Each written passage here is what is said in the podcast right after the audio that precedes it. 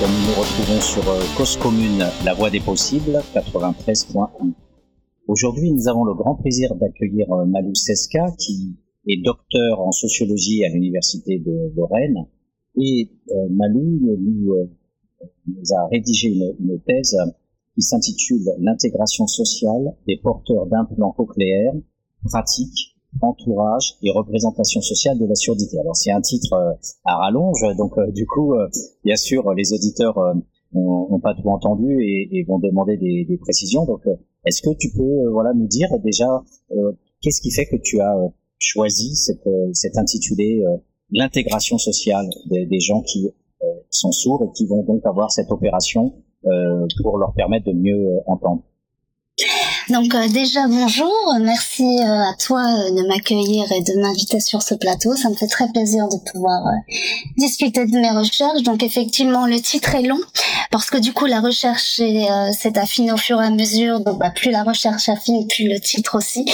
Mais effectivement donc du coup travailler sur l'intégration sociale des porteurs d'implants cochléaires a été pour moi un objectif primordial et j'ai choisi de travailler sur le thème de l'intégration sociale parce que c'était une approche, euh, l'approche anthropologique en France euh, sur l'expérience de vie euh, des sourds porteurs d'implants cochléaires n'avait n'a pas été n'avait pas été encore faite au moment où moi je commençais mes recherches. Donc il y avait plein de recherches en psychologie, en orthophonie, dans le milieu médical, mais pas forcément dans le domaine de l'anthropologie.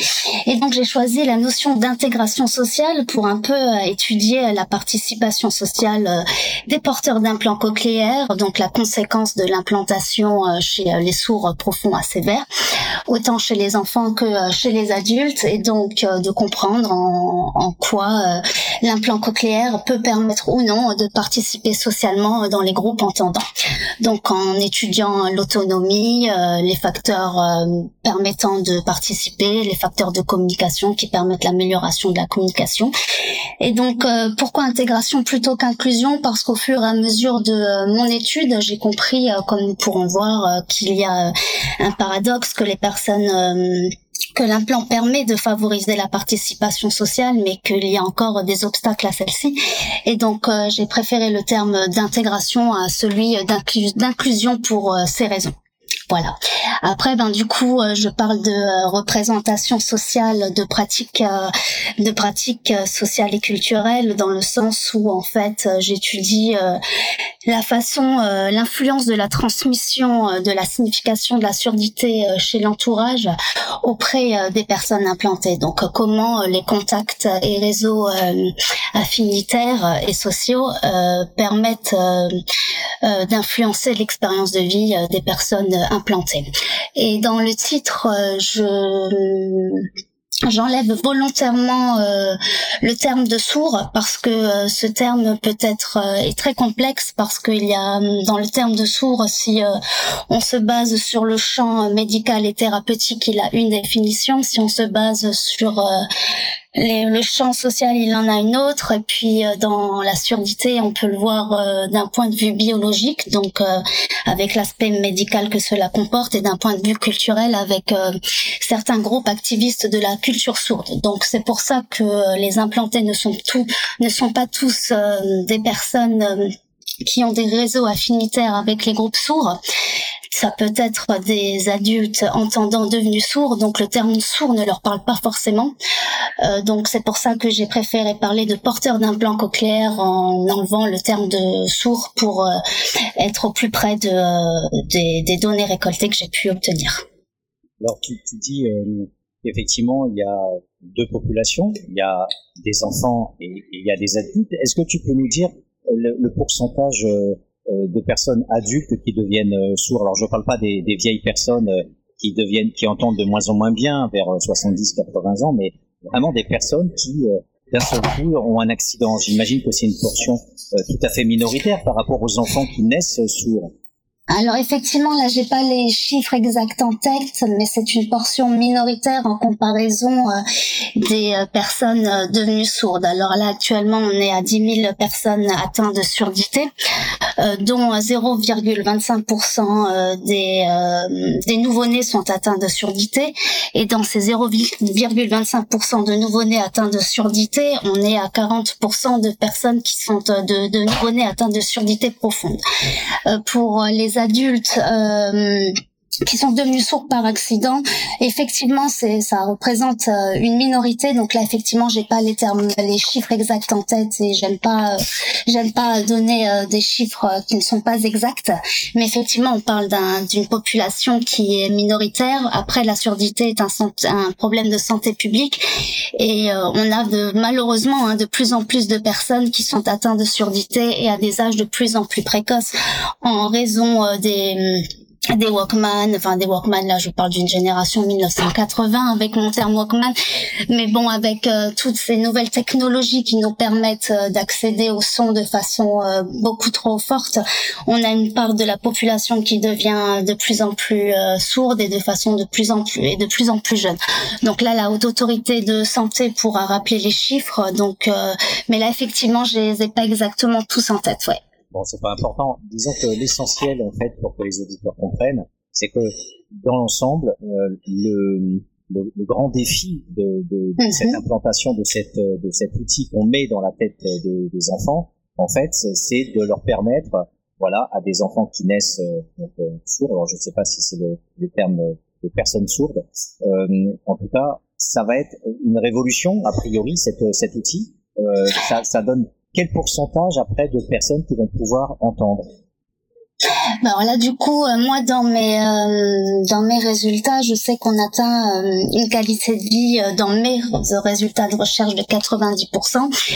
Après, entendre en termes de de réhabilitation fonctionnelle de l'audition, on est bien, on est majoritairement, on est l'appareil, hein, ça frôle plus de la moitié forcément des personnes qui ont une réhabilitation fonctionnelle. Hein, c'est entre 80 et 90%. L'appareil, j'ai pas exactement les chiffres en tête parce que ça va dépendre.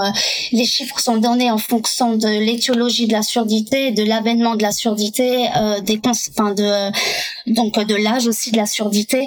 Mais euh, c'est forcément en termes de, euh, de statistiques et en termes de euh, réhabilitation fonctionnelle de l'audition, ça a été prouvé à maintes reprises avec beaucoup de recherches que euh, on est euh, l'implantation cochléaire permet euh, une réhabilitation fonctionnelle de l'audition. On n'est pas sur des petits chiffres, oui. Hein.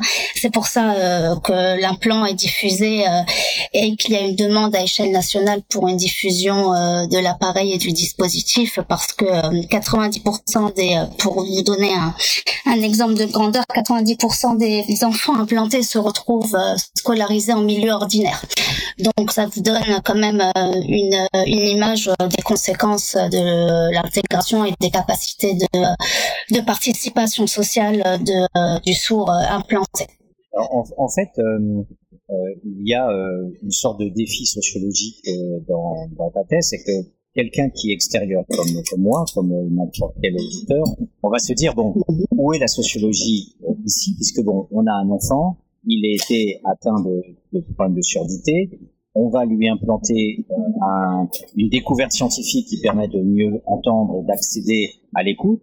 Et on pourrait dire, ben, point barre. Or, pas du tout. Tu nous fais une thèse de plus de 500 pages, extrêmement dense, qui nous montre qu'en fait, il y a plein de problèmes autour de la vie sociale dans la famille, autour de, cette, de cet implant. Donc, est-ce que tu peux nous dire, tu nous parlais justement euh, d'un paradoxe, euh, quelque part, quelque chose qui doit nous apporter une merveilleuse découverte scientifique pour un, un mieux-être de l'enfant, et eh bien en fait, il y a aussi énormément de problèmes dans la gestion de cet appareil qui est implanté dans, le, dans la tête. Bien sûr. Alors là, ben déjà, je vais commencer par dire que l'implant cochléaire, parce que j'ai euh, j'ai quand même euh, oublié de le préciser, parce que c'est tellement évident à force de travailler dessus qu'on en oublie quand même. Hein. L'implant cochléaire est un dispositif euh, médical pour appareiller les sourds, mais appareiller une minorité de sourds. Hein. Donc comme je l'ai dit de façon simple, mais euh, enfin rapide plutôt. Euh, l'implantation cochléaire est pour les personnes sourdes, profondes à sévères. Il faut savoir que les personnes sourdes, profondes à sévères représentent 3 à 6% de la population sourde. Donc du coup, on est sur vraiment une minorité. Et donc le problème, enfin le problème, la, la difficulté plutôt qui se pose, qui se pose sur le terrain, c'est qu'on on est donc sur un appareil qui n'est pas diffusé médiatiquement et qui n'est pas connu. Donc du coup, quand les les personnes, donc là je vais d'abord parler des enfants et après des adultes, parce que comme ces deux populations très différentes et dans ces deux populations les expériences sont hétérogènes, c'est très délicat et très compliqué de faire euh, une analyse abrupte du sujet parce que celui-ci diffère trop euh, des expériences vécues. Mais voilà, pour vous donner un exemple, les, pour un enfant né sourd euh, profond, donc euh, déjà l'avènement de la surdité peut être un traumatisme chez les parents. Hein, donc il y a déjà une forme, ben, l'étrangérité euh, du corps, hein, le, la, la, la, différence peut faire euh, inconsciemment peur. Donc, euh, du coup, il y a des difficultés de communication et d'attachement et de relations d'attachement qui se mettent en place avec l'enfant parce que les parents ne savent pas réellement comment participer à une interaction et à une communication pour permettre une socialisation au sein de la famille. Donc déjà, il y a un premier, une première sorte de rejet et de traumatisme qui se met en place. Puis l'implant cochléaire, en fonction euh, de l'encadrement thérapeutique dans lequel vous êtes, va vous être proposé euh, plus ou moins de façon rapide. Donc là, je vous parle des années 90 parce que tout est en constante évolution. Depuis les années 2005 euh, et après 2010, on a demandé une diffusion massive de, enfin massive, une diffusion de l'implant cochléaire, pas massive parce que c'est pour des populations bien cibles qu'on étudie de façon très spécifique et rigoureuse. Mais euh, voilà, donc au début, euh, l'implant cochléaire était proposé dans certaines structures euh, d'implantation et dans d'autres régions, par exemple, il n'était pas encore proposé. Donc il y avait une asymétrie entre entre les encadrements thérapeutiques. Parce que du coup on était en pleine en pleine étude. Et puis euh, il y a eu l'élargissement des conditions d'implantation pour ces euh, pour ces sourds qui étaient en constante évolution. Avant on, refusait d'implanter les enfants avant l'âge de deux ans. Puis au fur et à mesure du temps mais au fur et à mesure du temps dans l'espace de 5 à 10 ans les choses sont allées très vite. On a commencé à implanter les enfants à partir de six mois puis dès la naissance. Donc du coup les en fonction des régions il y a des il y avait des contradictions parce que parce que l'événement, le, phénomène social était en cours, et donc tu as des parents qui ont pu implanter leurs enfants à l'âge de 2 ans, puis d'autres à l'âge de 4 ans, et puis ben ces temporalités-là euh, ont après des conséquences sur euh, l'apprentissage de la langue orale. Et donc euh, a fortiori l'intégration sociale dans les groupes entendants. Donc c'est euh, c'est un dispositif qui quand les parents apprenaient la surdité de leur enfant ne leur était pas forcément proposé de base. Et quand il était proposé c'est un dispositif auquel il n'avait jamais entendu parler. Donc c'est vrai qu'il y avait un peu cette représentation, cette signification d'un appareil qui va euh, réparer, qui va qui va euh, rendre en fait ma comme un peu euh, une, la notion de, enfin, comme si c'était magique, quoi, un peu l'imaginaire qui est activé, euh, toute euh, cette notion de fantastique, euh, de l'enfant réparé, etc. Et donc, il a fallu au, au thérapeute bien expliquer qu'il y a, il faut un suivi, à, à fortiori de, de longue haleine pour pouvoir prétendre à une communication satisfaisante et donc à une intégration. Mais les informations, en fonction des, des années et en fonction des régions, ne sont pas données aux, aux aux individus de la même façon. Donc c'est vrai que ça peut être un combat pour euh, rechercher l'info, pour euh, pour euh, mesurer les contradictions, pour pour ben, pour choisir finalement ce choix d'implantation parce que le choix d'implantation pour un adulte devenu sourd à l'âge adulte, c'est un choix personnel qu'il prend pour lui. Les parents à ce moment-là doivent prendre ça ça a été des débats éthiques qui ont été longtemps mis sur la table. Est-ce que les parents peuvent prendre ce choix à la place de l'enfant que d'implanter parce que si on prend la surdité d'un point de vue médical, la surdité n'est pas une maladie, mais est quand même un problème de santé publique.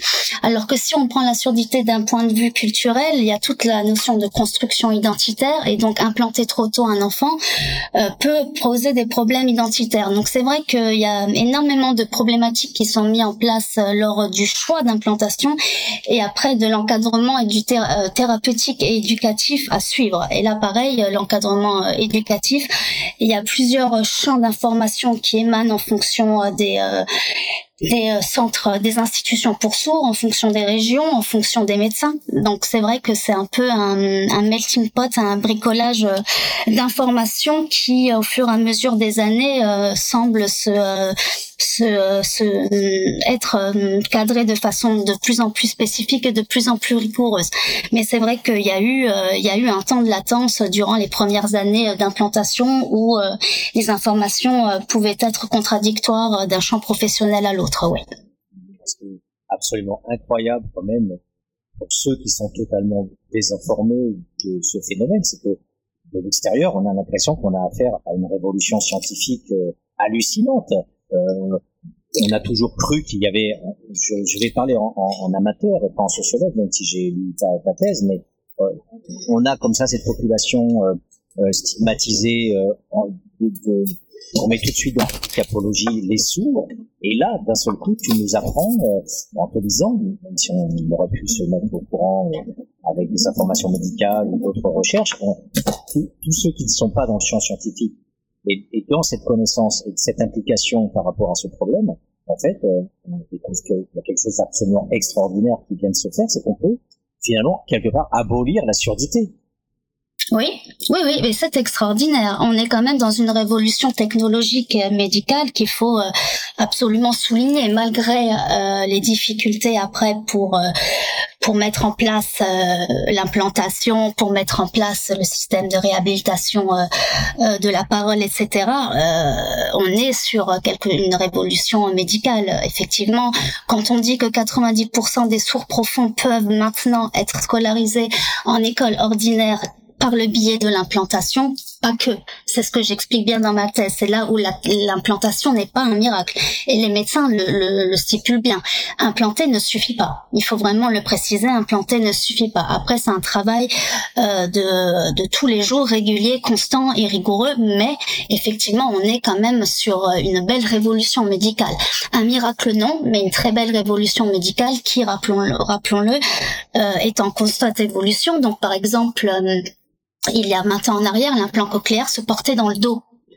Maintenant, c'est quand même un système qui est qui a été miniaturisé au point de pouvoir être aimanté et porté euh, sur la tête de façon euh, de façon de plus ou moins discrète en fonction des couleurs choisies, etc. Et même là, le dispositif est en cours de miniaturisation constante. Donc, dans quelques années, on parle même d'implanter, euh, d'avoir qu'une partie interne et puis externe. Donc, bon, ça, c'est des projets qui qui sont qui sont pas du tout encore d'actualité, mais bon, les progrès scientifiques sont tels qu'effectivement c'est une révolution scientifique, oui. Oui, oui. Et puis, ben, pour les personnes, euh, euh, les personnes adultes devenues sourds à l'âge adulte euh, vous diront que c'est c'est un miracle. Pour les personnes là, c'est un miracle. Après, en termes de sociologie, on peut pas parler de miracle dans le sens où il y a beaucoup d'actions à mener autour, mais pour les personnes concernées, c'est un miracle. Oui.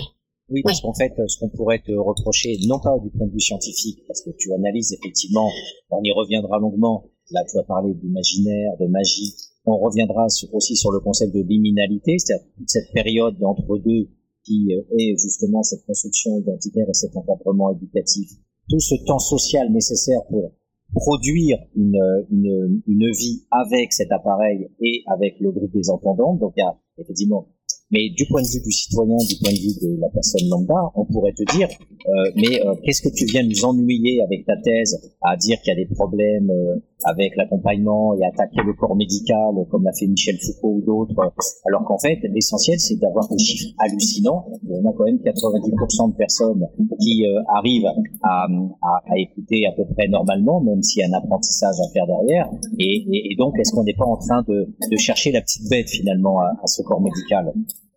Ah oui, alors là effectivement, moi je n'essaye pas du tout euh, d'attaquer euh, le corps euh, médical dans ma thèse. Hein. c'est pas du tout l'objectif. Hein. Moi, ça a été plutôt de comprendre comment il y a différentes différents points de vue.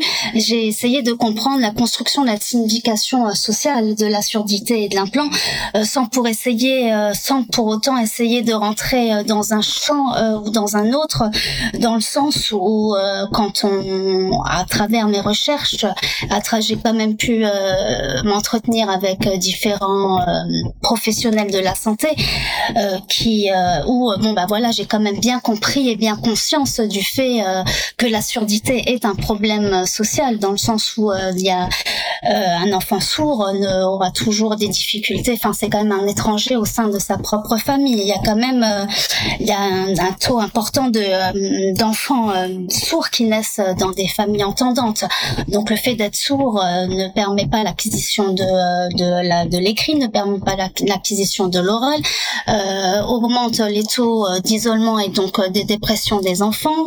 c'est quand même, enfin, c'était quand même un sujet auquel il fallait il fallait s'atteler à bras le corps. D'où le fait que ça a été mis dans la catégorie des problèmes en santé publique. Après, le, ce qu'il s'est passé dans le fait qu'il y a eu des des contradictions dans les dans la diffusion des informations médicales, ça c'est pas un reproche médical que je peux faire, c'est plutôt un constat parce que les choses, les, événements étaient en cours et qu'en fonction des centres, les informations n'étaient pas forcément les mêmes. Ça c'est un constat que j'ai fait en fonction euh, ben, des entretiens que j'ai pu avoir avec des professionnels eux-mêmes, autant parce que les professionnels eux-mêmes euh, sont en tension euh, sur le sujet de l'implantation cochléaire.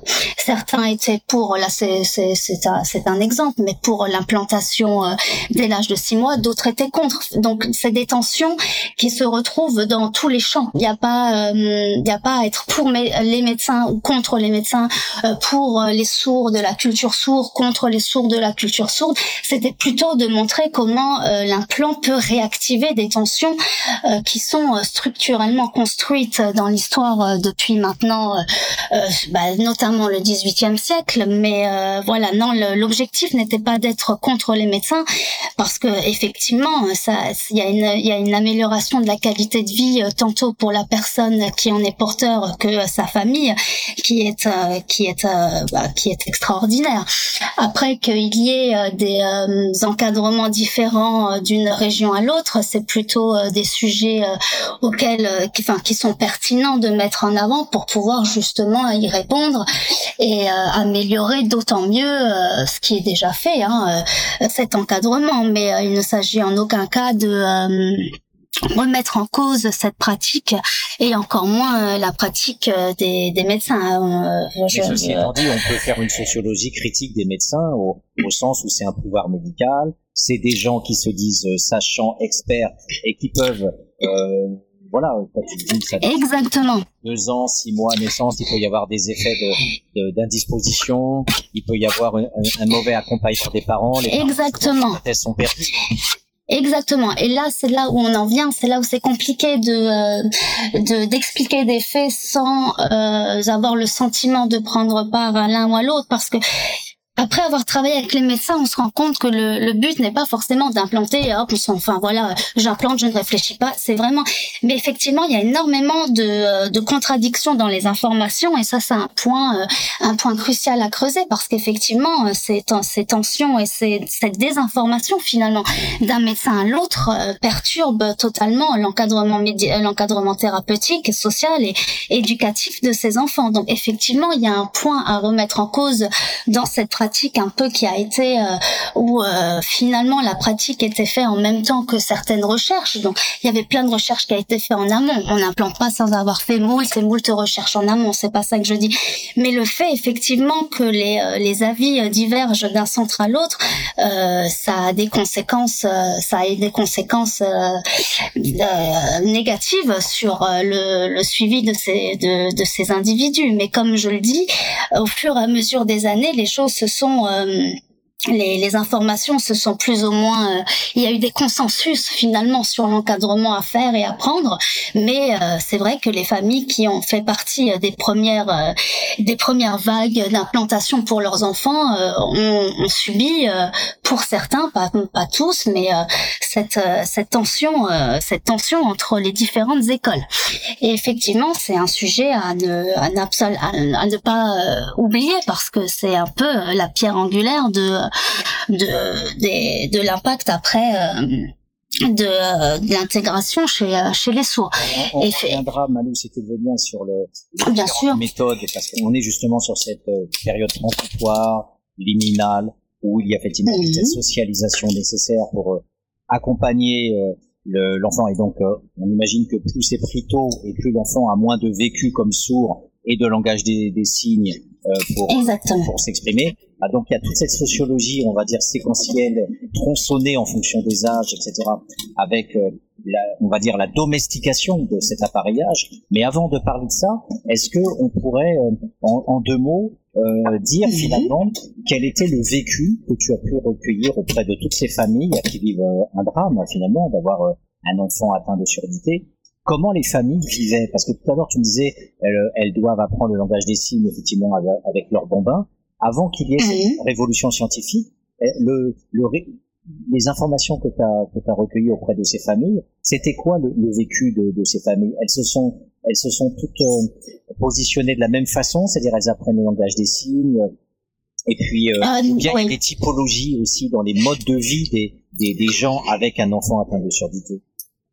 Alors là, effectivement, il y a aussi une typologie euh, des modes de vie euh, euh, en fonction, enfin, de, en fonction des familles, hein, dans le sens où, euh, bah, alors là, c'est pareil. Avant l'implantation, ça va dépendre de quand ton enfant a été implanté, parce que si cette, euh, si ton enfant tu l'as implanté à six mois, il n'y a pas vraiment d'expérience avant l'implant.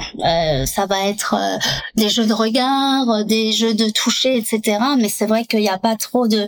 Et après, pour les enfants qui ont été implantés à deux ans, trois ans, voire quatre ça c'est pour les premières générations, hein, quand on, on, on, refusait de les implanter trop tôt et qu'on préférait attendre parce qu'on on, on, préconisait d'attendre que les enfants aient une base euh, linguistique avant de les implanter. Donc on préconisait euh, de leur faire apprendre soit le LPC ou soit la langue des signes. Donc le LPC c'est coder les phonèmes de la langue française et la langue des signes c'est une langue euh, avec une structure syntaxique à part entière euh, qui euh, qui euh, où les signes représentent enfin voilà des mots. Bon ça c'est assez compliqué. On pourra y revenir ça, si on vous voulez le langage des signes mais le LPC voilà. plus préciser parce que ça on comprend pas du tout.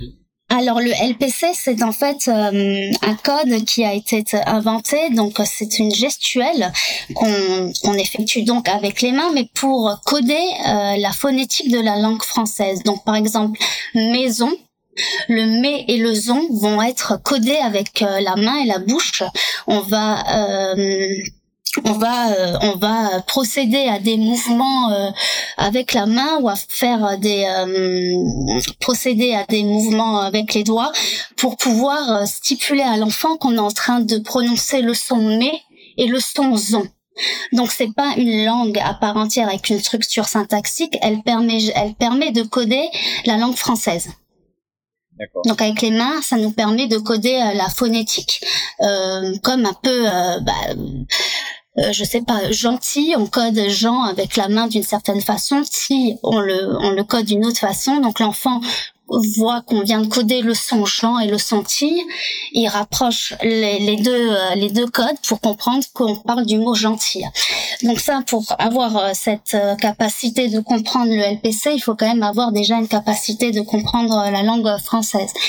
Et donc les, les enfants, les parents qui naissent avec un enfant sourd, donc là ça va dépendre beaucoup de l'ORL qui, qui, a pris en charge l'enfant, euh, du centre d'un, du centre, euh, l'institution pour sourds dans laquelle il est, parce que voilà, un enfant qui naît sourd, on va le, on va l'orienter vers une institution, euh, vers une institution spécialisée pour sourds.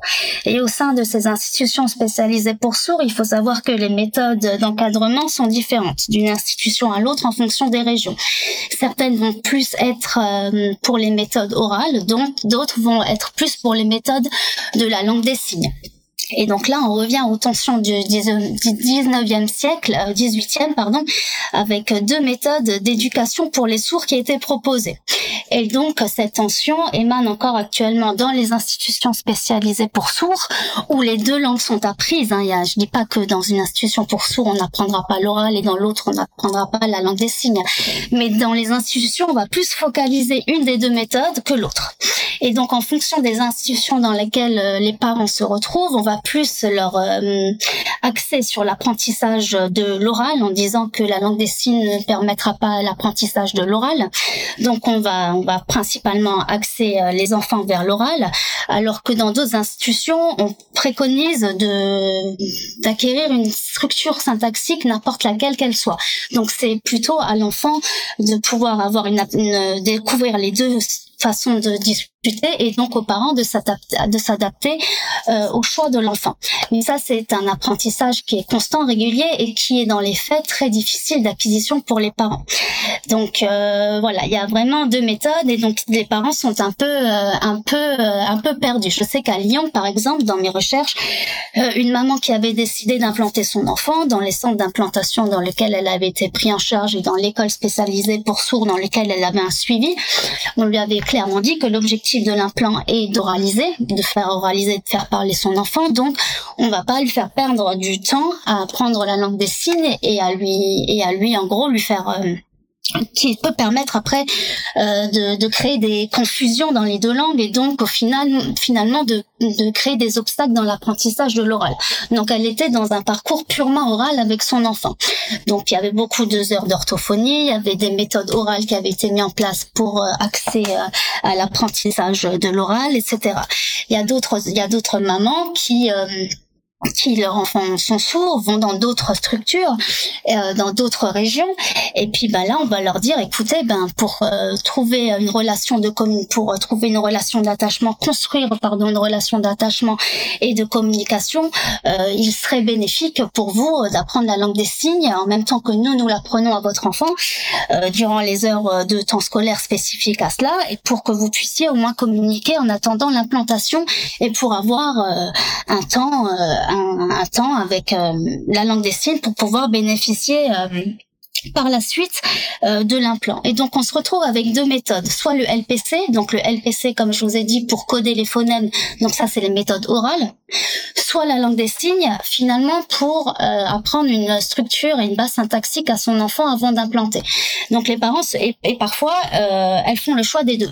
Donc euh, c'est pour ça que j'ai mis euh, la langue des signes, le français signé et le, le LPC, donc le langage parlé complété, sous la notion de pratique langagière des groupes sourds parce que du coup euh, toutes ces méthodes toutes ces pratiques langagières vont au, à un moment ou à un autre, qu'elles soient, que ce soit des méthodes orales pour apprendre l'oral ou des méthodes euh, gestuelles des groupes sourds, toutes ces pratiques langagières vont permettre à un moment donné d'accéder à l'oral dans tous les cas. Et c'est pour ça que ces tensions euh, permanentes entre la langue des signes, le LPC, etc., euh, dans mes recherches n'ont pas forcément lieu d'être parce que à la fin, l'ensemble des personnes euh, pratiquent l'oral. Il y a à part deux ou trois personnes parce qu'il y a forcément dans les expériences de vie des personnes qui auront eu plus d'appétence pour la culture sourde et finiront par euh, par enlever l'implant pour parler la langue des signes. Mais moi, dans mon dans dans mon terrain de recherche, euh, ces personnes-là, ne, j'en ai pas eu. J'ai pu le lire dans d'autres expériences d'ouvrages, enfin dans d'autres,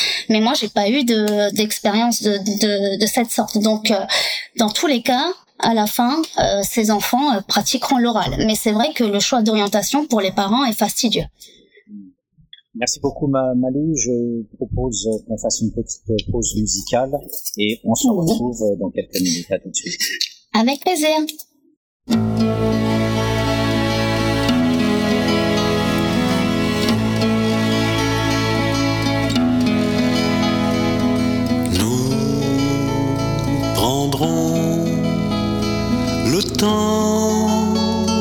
De vivre,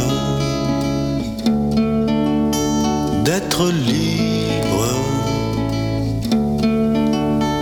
mon amour, sans projet et sans habitude.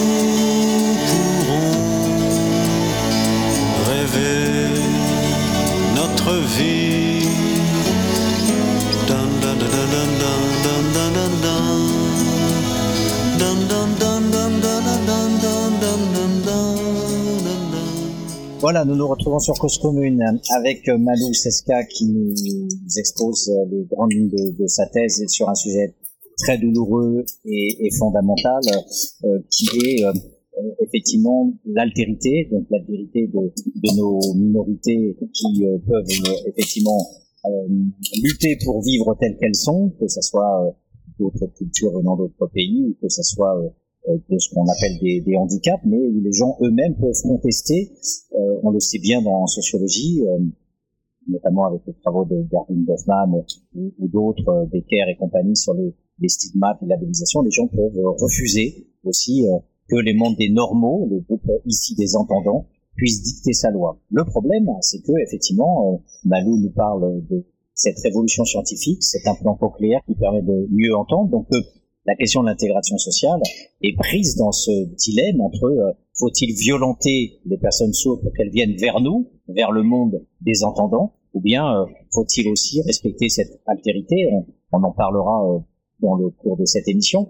On en était effectivement à poser les, grands cadres et effectivement euh, se dire comment ces familles euh, finalement sont perdues dans non seulement parce que euh, on se remet, c'est une remise de soi dans les mains des, des médecins, mais aussi parce Mhm. que il y a euh, plusieurs méthodologies euh, pour euh, accompagner euh, l'enfant qui est atteint d'une surdité profonde ou sévère, et qu'il y a donc dans ces méthodes eh bien des choix à faire et que les parents sont sont toujours euh, ben, ce qu'on appellerait des choix cornéliens ou des choix tragiques euh, puisqu'ils engagent la vie de leur enfant.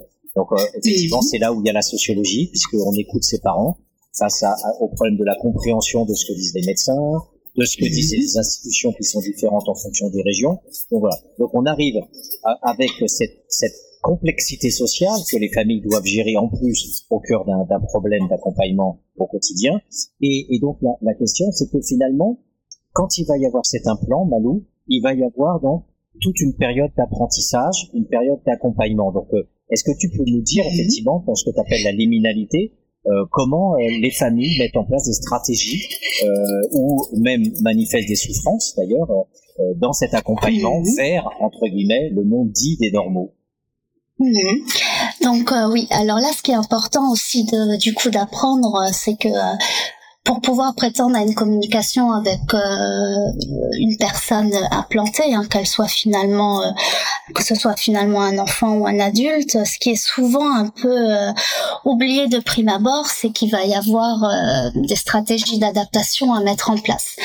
Donc autant euh, bah, les enfants, euh, enfin les personnes implantées, enfants comme adultes, euh, vont devoir réapprendre la réhabilitation de la parole. Donc ça, pour se faire comprendre.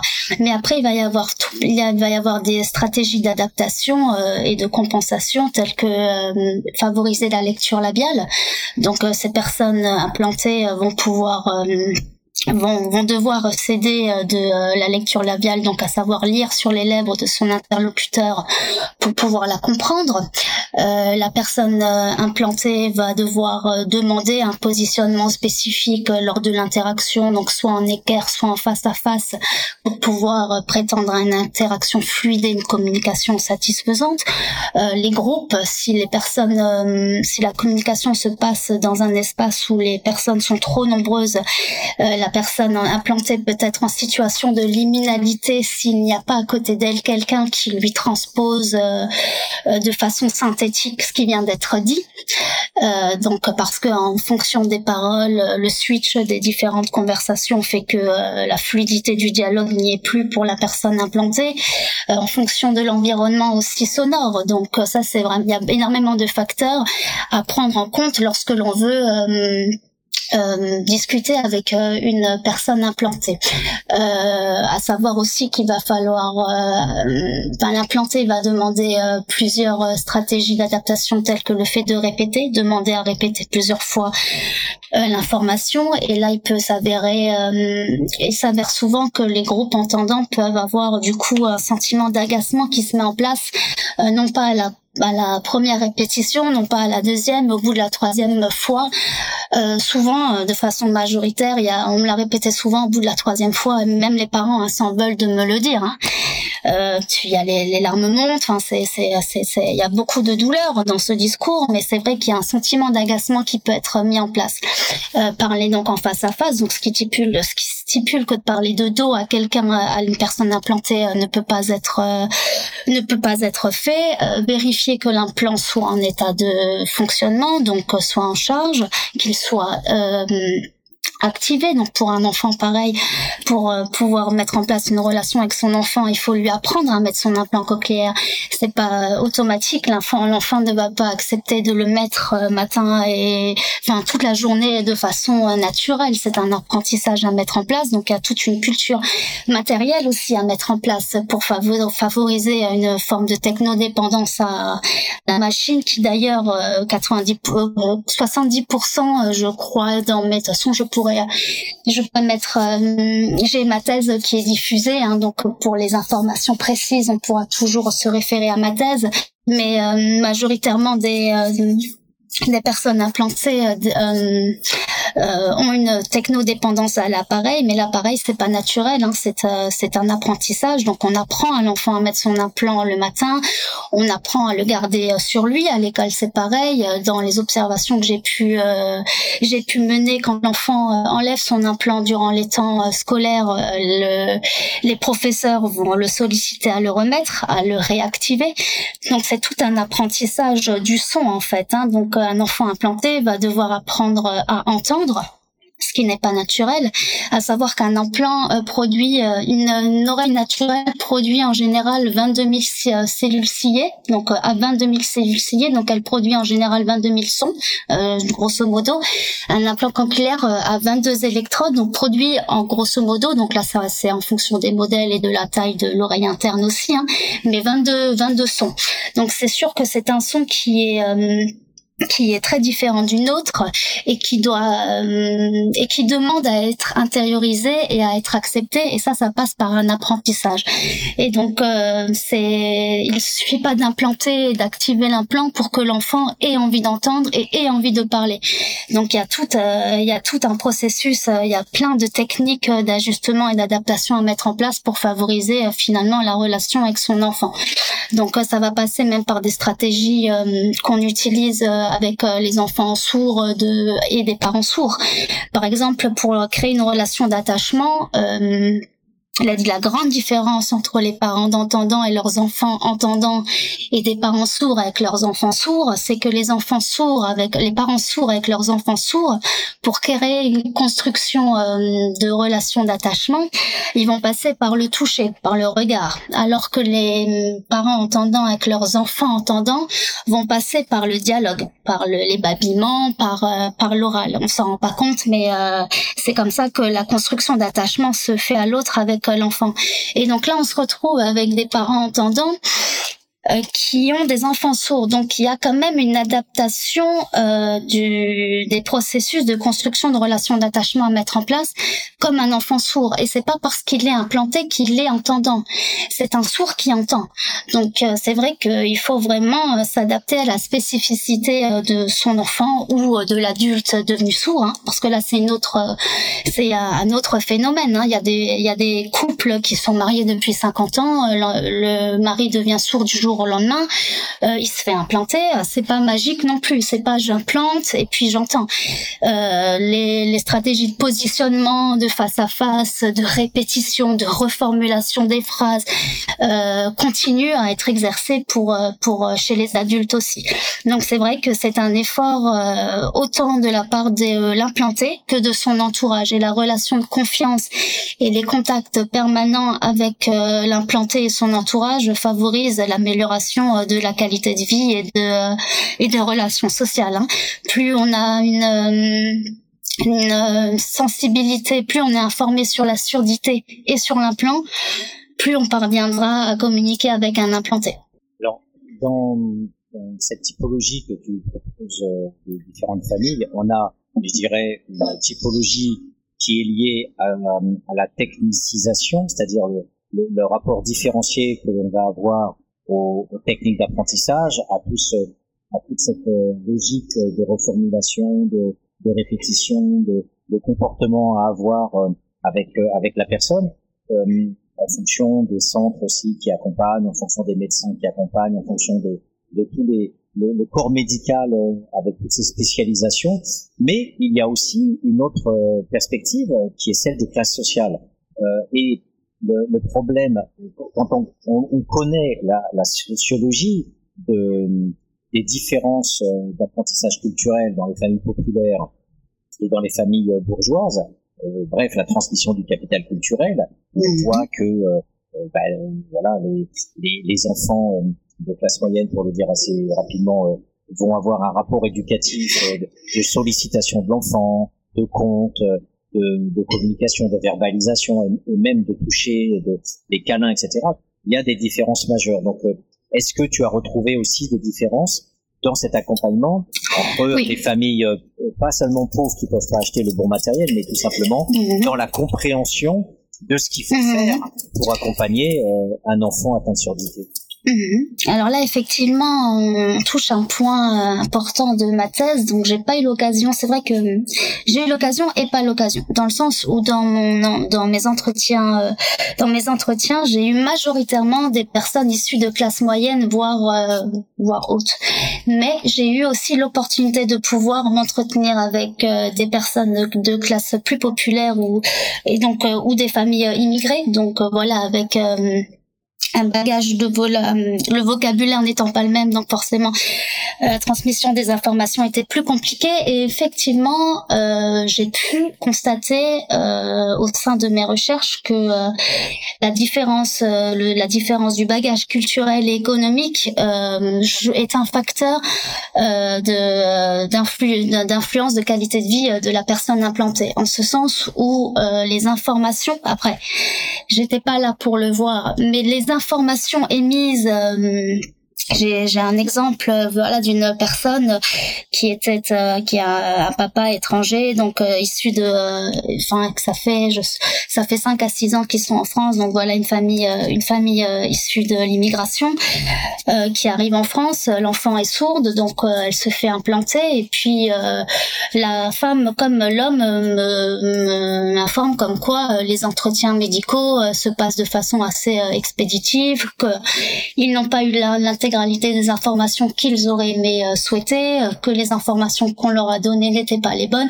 Donc après, il y a peut-être aussi un manque de compréhension lors de l'entretien. Moi, je ne sais pas ce qui a été dit ou quoi, mais c'est vrai que le bagage culturel et le capital culturel euh, va fortement impacter l'encadrement et le suivi pédagogique de l'enfant et donc les conséquences de réhabilitation fonctionnelle de l'audition, mais aussi de la parole.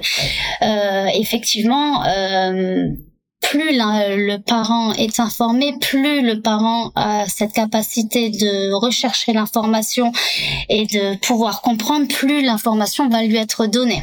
Ça, ça a été euh, longtemps vu. Euh, enfin, il y a eu énormément de recherches à ce sujet sur euh, le fait que la transmission des informations thérapeutiques diffère aussi du bagage culturel de la famille. Hein. Donc, plus le bagage culturel se rapproche du bagage culturel du médecin, plus les informations émises seront précises. Et effectivement, n'étant pas durant ces n'étant pas là durant ces entretiens, de parce que j'ai pu entendre des entretiens des parents.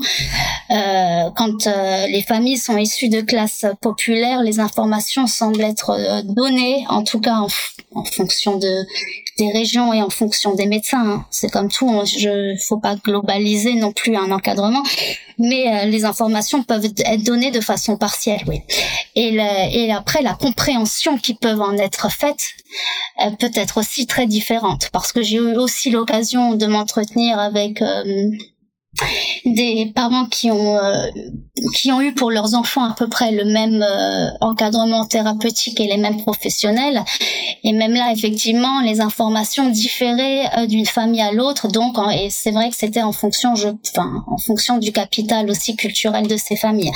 Donc c'est c'est c'est là aussi où il faudrait peut-être mettre en place un accompagnement plus spécifique pour des familles où l'intériorisation des informations se fait de façon peut-être plus compliquée que pour d'autres.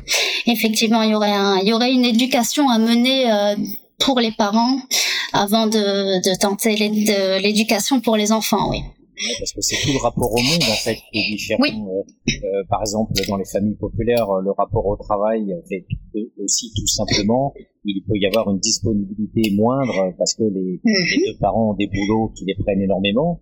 Mhm. Donc c'est déjà la, simple disponibilité temporelle à l'enfant pour l'accompagner mhm. dans son apprentissage, pour savoir aussi euh, verbaliser avec les centres éducatifs euh, qui vont accompagner. Il faut avoir toute cette capacité de compréhension et de traduction vers l'enfant après pour mhm. comprendre les, les consignes et, et, savoir les répercuter. Et en fait, c'est tout le rapport à l'école, d'une certaine façon, c'est tout le rapport à l'apprentissage où les classes moyennes euh, jouent gagnantes finalement dans ce processus parce qu'elles baignent dedans depuis qu'elles sont nées.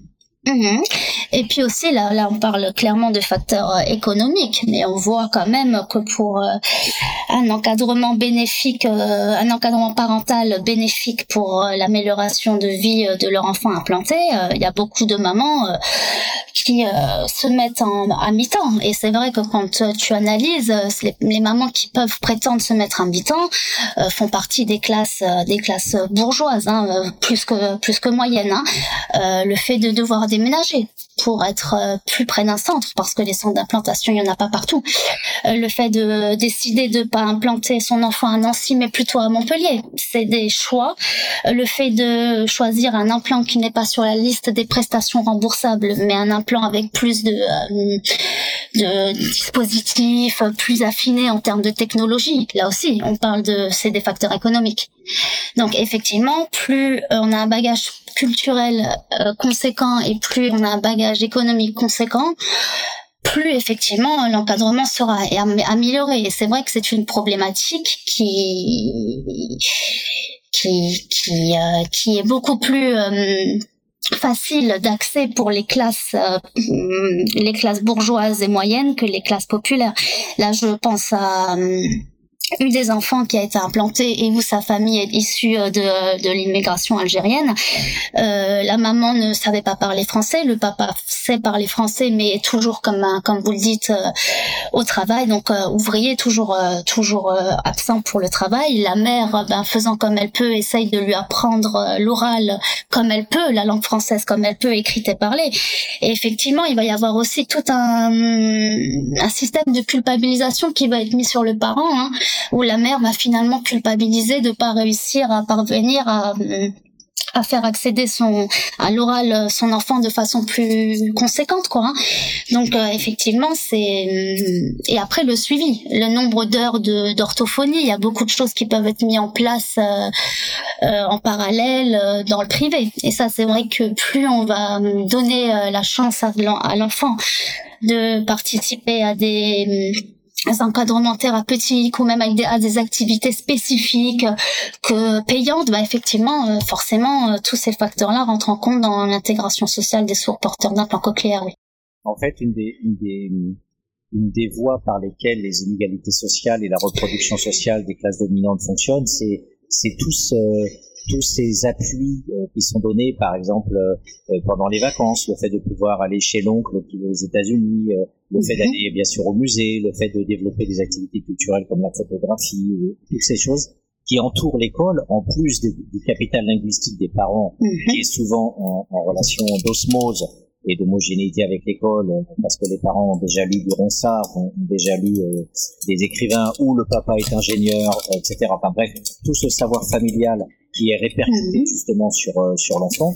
Et moi, je pensais effectivement, euh, quand tu disais euh, que la famille se trouve, je te cite, face à une réalité qu'elle ne peut se représenter, eh bien justement, les classes moyennes, face à l'altérité de leur enfant, vont pouvoir, grâce aux capacités d'abstraction et aux capacités de traduction, voir comment elles vont gérer cette liminarité, elles vont gérer elles-mêmes ce, ce, sas entre le monde normal et le monde dit euh, anormal, et, et, trouver des passerelles pour s'ajuster, pour euh, mettre en place aussi, mmh. euh, en plus de l'orthophonie et des médecins, des supports ludiques, des supports relationnels, pour favoriser, en plus de ce que tu dis dans le privé, toute l'infrastructure qu'on peut payer parce qu'on a du fric et donc du coup on peut aussi offrir des prestations bien supérieures à ce que donne la sécurité sociale. Bref, il y a tout un monde dans tout un monde très différencié finalement dans, dans les capacités de pouvoir venir euh, efficacement en aide à l'enfant. Mhm. on est totalement d'accord, oui. Il y a, oui, il y a différentes euh, passerelles qui peuvent être données et effectivement, celles-ci vont dépendre euh, beaucoup, vont dépendre de différents facteurs, dont le capital culturel. Effectivement, plus on va pouvoir amener, ben là j'ai, l'exemple d'une enfant qui où sa maman lui a permis des activités de loisirs comme l'apprentissage du chinois ou l'apprentissage du coréen de mémoire. Elle avait aussi le russe. Bon, je sais plus. Elle a différentes. Donc, du coup, sa mère euh, lui a donné l'opportunité de prendre des cours, là, se déplace énormément avec elle pour euh, pour euh, avoir des activités culturelles. Donc, le fait d'échanger, le fait de réfléchir, le fait de pouvoir même aller voir un film sur la famille Bélier. Là aussi, pareil, de les ramener voir, de ramener voir sa fille un film sur la une des euh, ben, je pense que vous connaissez la famille Bélier cette histoire de famille sourde qui met au monde un, un enfant entendant donc un enfant coda qui a du mal finalement à s'intégrer dans la famille et donc là elle l'emmène voir ce film parce que là c'est totalement l'inverse c'est une famille d'entendants avec un enfant sourd et donc cette euh, cette activité permet après euh, un échange avec les parents en rentrant sur son sentiment au sein de la famille est-ce que tu te sens étrangère du fait d'être sourde? Est-ce que et c'est vrai que le fait de de mettre des mots sur les choses, d'avoir euh, une capacité de réflexion à comprendre le développement cognitif, psychologique de son enfant, de mettre euh, en place des, euh, des supports pour pouvoir réfléchir. Ou là, je pense à une autre maman où son enfant venait d'être implanté, elle avait des difficultés pour communiquer avec lui parce qu'elle avait bien compris qu'on ne suffit pas de se baser sur la technologie pour mettre en place une communication et qu'il va y avoir une souvent il y a une impasse relationnelle relationnelle les premiers mois parce que l'enfant n'entend pas, l'enfant ne parle pas, donc il faut mettre en place d'autres choses pour pas perdre ce lien. Et donc une maman qui avait mis en place des images, mais là pareil, elle était professeure. Donc euh, c'est vrai que toute cette euh, toute l'abstraction, euh, toute cette tout le fait de pouvoir conceptuer la surdité et l'implant et de comprendre comment on peut mettre en place des actions qui peuvent permettre à long terme son intégration, c'est pas c'est pas une réflexion qui est donnée à tous les parents, euh, du moins d'eux-mêmes. Et c'est vrai qu'un encadrement, là on en revient, hein, mais un, encadrement pour les parents et pour les enfants, mais pour les parents euh, serait, euh, serait spécifique et pertinent pour justement leur expliquer comment comment communiquer avec son enfant et non pas qu'en termes de parole, mais moi je parle communiquer, c'est pratiquer des activités culturelles, c'est pratiquer de, des voilà de plein de choses qui peuvent le permettre de vivre dans ce monde. Et c'est vrai que euh, les outils et les billes vont dépendre des capacités euh, de familiales. Euh, après, il y a beaucoup les structures justement est-ce que les structures les associations ou les centres éducatifs est-ce qu'ils prennent mhm. cette variable du capital culturel est-ce que c'est pris en compte? Parce que la plupart du temps, dans le secteur médical, l'accompagnement se fait par des psychologues. Et est-ce que, comme tu le sais, toi, tu es sociologue, donc euh, du coup, euh, il y a très très peu de sociologues qui accompagnent, alors qu'on pourrait être très efficace, nous, en termes de sociologie clinique, pour accompagner si ces familles-là. Mais ça n'existe pas, justement, dans le corps social. On ne, on, mhm. on ne nous demande pas pour pouvoir, justement, faire ce que tu es en train de dire, toutes ces passerelles, toute cette capacité à comprendre les familles populaires et de mettre en place des supports adaptés à leur niveau mhm. culturel et à, ce qu'elles pourraient mettre en place pour se perfectionner dans la mhm. communication avec leur enfant. Ça, ça n'existe pas dans les dans les structures puisqu'il y a que des euh, non, ben voilà, non, ça n'existe pas. Et même les psys, alors pas tous les psys, mais le, le sujet de l'implant. Déjà, le sujet de la surdité, il faut savoir que il y a beaucoup de ça c'est je sais plus quel auteur en parle mais l'encadrement psychologique des sourds euh, pose encore problème actuellement. Parce que du coup euh, comment dire il y a une façon de concevoir le monde d'être au monde qui est différent des entendants. Et donc dans l'approche du suivi psychologique il y a déjà une adaptabilité à avoir. Et elle est encore plus grande maintenant avec l'implant cochléaire. Et là avec l'implant cochléaire déjà en termes de suivi bon il y a que un suivi psy c'est vrai qu'il n'y a pas force, à part si après les personnes vont dans des associations. Là, c'est pour ça que j'avais, je, je bifurquerai sur les associations qui permettent justement de répondre à ces questions que les parents ont sur l'accompagnement à avoir avec son enfant. Les institutions vont donner les grandes lignes euh, à savoir euh, bah il faut euh, il lui donner l'appétence pour l'oral donc lisez-lui des histoires euh, utilisez le signe de façon rudimentaire quand cela est vraiment utile mais préconisez de parler avec lui à l'oral faites-lui répéter les mots va y avoir après on leur dit aussi de pas trop s'investir comme des professionnels parce que du coup il pourrait y avoir un, une sorte de dégoût de l'enfant d'apprendre si on est dans un surinvestissement constant mais il n'y a pas forcément de d'outils préconisés pour investir dans le jeu sans être vraiment dans le thérapeutique. Enfin, c'est un peu les, les parents qui, qui, qui mesurent quoi. Et dans le suivi psychologique, faut savoir que voilà la, euh, la typologie des sourds implantés, il y a, enfin, il n'y a pas encore un suivi spécifique pour les sourds et encore moins bon il vient de plus en plus quand même, mais bon, pendant longtemps, le suivi psychologique pour les sourds, il n'y avait pas forcément, il y avait pas, forcément de sensibilisation plus que ça à la surdité quand on prenait en charge un sourd pour son suivi psycho. Mais alors là, avec l'implant, euh, on n'y est pas encore. Et là, c'est pareil, c'est un, c'est un sujet, euh, c'est un sujet qui est vaste là aussi. Hein. Donc, euh, et c'est en cours. C'est en cours, mais totalement, ça reflète en fait la, la, place aussi du champ scientifique, c'est-à-dire que les, les sociologues ne sont pas mobilisés euh, pour euh, des choses.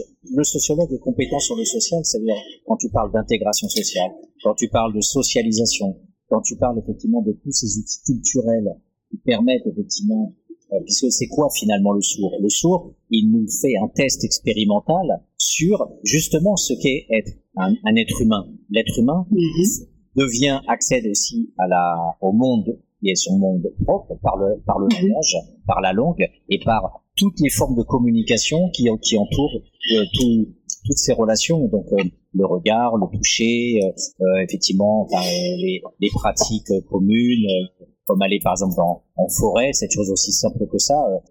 je voyais des grands-parents quand, quand, quand je, je, circulais en ville, j'ai bien sûr beaucoup étudié les, les variations de classe sociale et je voyais des grands-parents qui expliquaient à des enfants qu'un immeuble se construisait ou, ou, ou, de ramasser effectivement des choses en forêt pour pouvoir les manger. Tout ce rapport à l'environnement et, et, et, toutes ces formes de communication sont pensées comme allant de soi puisque les gens entendent. Mais quand on est face à mhm. quelqu'un qui n'entend pas, c'est tout le processus d'humanisation quelque part qui est remis en cause.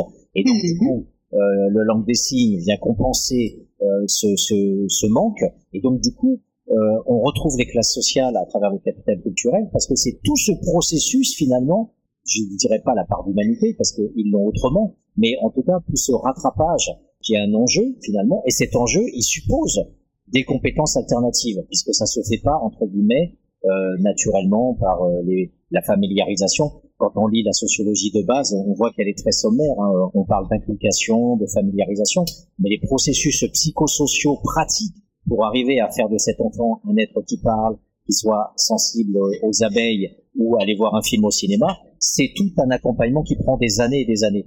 Donc, ces mhm. familles de classe populaire qui se retrouvent à devoir prendre en charge tout ça partent perdantes par rapport aux classes moyennes qui, elles, ont une mhm. infrastructure euh, beaucoup plus développée euh, parce qu'elles bataillent d'entrée de jeu pour avoir ces pouvoirs-là dans la société. Et donc, je trouve que c'est extrêmement intéressant justement qu'il y ait des sociologues parce qu'on est là sur quelque chose euh, qui est typique de ce qu'est l'expérimentation de la socialisation et de la production sociale d'une culture permettant d'être en communication avec les autres. Mhm. on est totalement d'accord. On est totalement d'accord. On est totalement d'accord. Et c'est vrai que euh, pour le coup, euh, l'impact euh, du coup de l'encadrement familial et du manque d'informations qui peuvent être, enfin le manque d'informations. oui, c'est le manque d'informations pour certaines familles qui justement n'ont pas pu se battre pour être intégrées dans des instances légitimes où elles peuvent entrer en action plus favorablement, avoir le réseau thérapeutique qu'il faut, le réseau amical qu'il faut, etc. Euh, c'est vrai que euh, ça peut mener jusqu'au refus de l'implant après plus tard pour les enfants, parce que là, moi, les trois, les deux personnes que j'ai en tête euh, refusent leur implant actuellement, une de 4 ans et une de 18 ans. Donc c'est vrai que le c'est un impact qui est qui est primordial. Bon, là je parle de deux cas qui sont extrêmes. Hein. C'est vraiment des familles qui ont vraiment eu euh, qui ont vraiment euh, considéré l'implant et n'ont pas voulu comprendre euh, que l'implant n'était pas un miracle et donc qui se sont reposés entièrement sur l'implant et en faisant comme si de rien n'était, en interagissant avec leur enfant sourd implanté comme s'il était entendant, donc en faisant avec lui comme ils font avec leurs autres enfants, quoi. Hein. Donc justement, par exemple, comme vous le disiez, pour pour éveiller la curiosité de son enfant, de son à son de son enfant sur une abeille qui vole ou sur un oiseau, etc. avec un on va pas, un sourd implanté, on va pas agir de la même façon. On va lui montrer du doigt, on va lui montrer une photo, on va lui montrer une vidéo de, de ce que fait une abeille. Enfin, il y a différentes façons de faire. Il faut montrer à voir avec un sourd. Et donc, c'est vrai que si on, on agit avec son enfant implanté de la même manière qu'on agit avec un enfant entendant sans euh, comprendre l'impact que cela va avoir, euh, il y a des fortes euh, chances que l'enfant n'intègre pas son implant et ne rentre jamais réellement dans une socialisation satisfaisante avec les groupes entendants parce qu'il n'y aura pas eu d'adaptation. Et effectivement, l'adaptation, c'est pas un manque de volonté des parents, mais c'est comme comme tu l'as dit, un manque de, de un manque de compréhension, quoi. Hein. cette Donc, capacité, euh, cette capacité finalement à se dissocier de soi pour pouvoir se voilà. projeter sur l'autre et de comprendre oui. effectivement par quelle médiation on peut parvenir. Voilà, c'est entrer dans la personne, dans le, la personne en face de soi. Et ça, c'est ce qui fait en propre les classes moyennes quand elles vont au musée, quand elles quand elles Exactement. Le processus culturel est toujours un processus, et c'est pareil quand on voyage avec la découverte d'autres cultures, c'est un processus de dessaisissement de soi euh, maîtrisé, rationnel, intentionnel, qui suppose effectivement toujours de se mettre à la place des autres, comme pour euh, mhm. le fait de comprendre la situation des migrants. Eh bien, effectivement, ce sont souvent des intellectuels, des journalistes, des, gens cultivés qui sont ce qu'on appelle les militants par conscience dans la sociologie des mouvements sociaux, on, le sait bien. Et donc, du coup, les familles populaires se, se retrouvent peut-être à, à, être dans un combat euh, avec leurs enfants, et, et, notamment dans les, les capacités de gérer justement la mhm. souffrance, la capacité de de verbaliser les conflits, l'agressivité dont tu parles dans ta thèse, tous ces processus aussi de gestion des conflits, mhm. euh, ben, souvent euh, c'est surtout les gens les plus favorisés qui vont accepter mhm. et endosser la. Les, par exemple, j'imagine qu'il doit y avoir des enfants qui font des passages à l'acte, qui mordent, qui crient, qui sont mhm. perdus, quoi, qui sont dans des processus de transition extrêmement douloureux. Et donc, du coup, les parents qui peuvent se mettre à la place d'eux, ben, du coup, peuvent endosser plus la violence que des parents qui diraient mais il me fait chier ce gosse quoi c'est pas possible voilà. Je sais pas, je pose la Mhm. question. Même... Non, effectivement, oui, oui, non, mais oui, parce que euh, alors déjà pour répondre à la première question, ce que j'ai oublié de dire, c'est qu'en plus, euh, voilà, pour avoir des informations concernant euh, la façon de, s'a- de s'adapter à son enfant, la façon ou même à, à un adulte, euh, à son entourage étant euh, devenu sourd, implanté, etc. Toutes les hum, les pratiques à mettre en place vont être euh, peuvent être euh, données par euh, des associations. Donc beaucoup de gens pour avoir des informations adhèrent à des associations. Et là pareil, euh, les classes populaires, moi dans ma recherche, il n'y a pas vraiment de parents de classe populaire ou d'adultes de classe populaire qui ont adhéré à des associations de devenus sourds ou de pour avoir des informations euh, hum, sur le sujet. Donc ça c'est déjà le premier point. Euh, C'est vrai que les classes moyennes ont eu cette ce réflexe, enfin ce réflexe de chercher l'information en allant adhérer à des associations spécifiques qui leur ont permis de voir aussi d'autres enfants sourds, de voir d'autres enfants implantés, de pouvoir se projeter avec son enfant, de pouvoir discuter avec d'autres parents. Ah oui. Euh, les de autres pour- parents, oui, voilà. Oui, oui, c'est Oui. super important ce Donc, thème, et effectivement. ça, de ces c'est souvent, ouais, et ça, c'est souvent euh, les classes euh, moyennes. C'est vrai que tout ce contact, ce réseau qui est construit, on va chercher l'info, on la construit, on la, c'est vrai que c'est, c'est, plus les, les classes moyennes. Mais comme on le disait avant, déjà une aptitude euh, peut-être à le faire parce que déjà, enfin, cette façon de, cette capacité à pouvoir s'extérioriser, à pouvoir prendre de la distance, etc. Et aussi peut-être un peu plus le temps que ces classes ouvrières qui, je, hein, mais c'est vrai que c'est majoritairement euh, l'adhésion dans les associations, c'est c'est majoritairement les classes moyennes. Et après, effectivement, euh, lors de l'implantation, il y a des phases chez l'enfant où il peut être en impasse relationnelle importante et où moi j'ai pu voir un enfant en observation. Bon après, c'est pas le cas de tous les enfants. Tous ne se retrouvent pas dans ce cas euh, qui est très qui était quand même rare, j'en ai pas revu d'autres, mais où l'enfant, après un chirurgien m'en avait parlé, où ça peut être, ça peut être le cas au début, mais après l'implantation, comme euh, l'organe du vestibule, donc euh, l'organe de euh, l'équilibre est près de l'organe de la cochlée, il peut y avoir une rééducation vestibulaire à prendre pour que l'enfant puisse ou l'adulte puisse retrouver sa fonction, ses fonctions mobiles comme avant, pouvoir marcher quoi. Et donc là, je me retrouve face à un enfant en observation où je vois clairement, bah, il tourne en rond. Donc il m'a, il, il a pas de, il a pas un mouvement, euh, un mouvement euh, logique quoi. Il tourne en rond et puis, enfin, je voyais qu'il était dans un, dans une situation de souffrance psychologique. Donc après, je ne suis pas psy, je vais pas mettre de mots sur euh, ce, ce dont ce petit garçon avait à ce moment-là parce que ce serait de la psychologie de comptoir.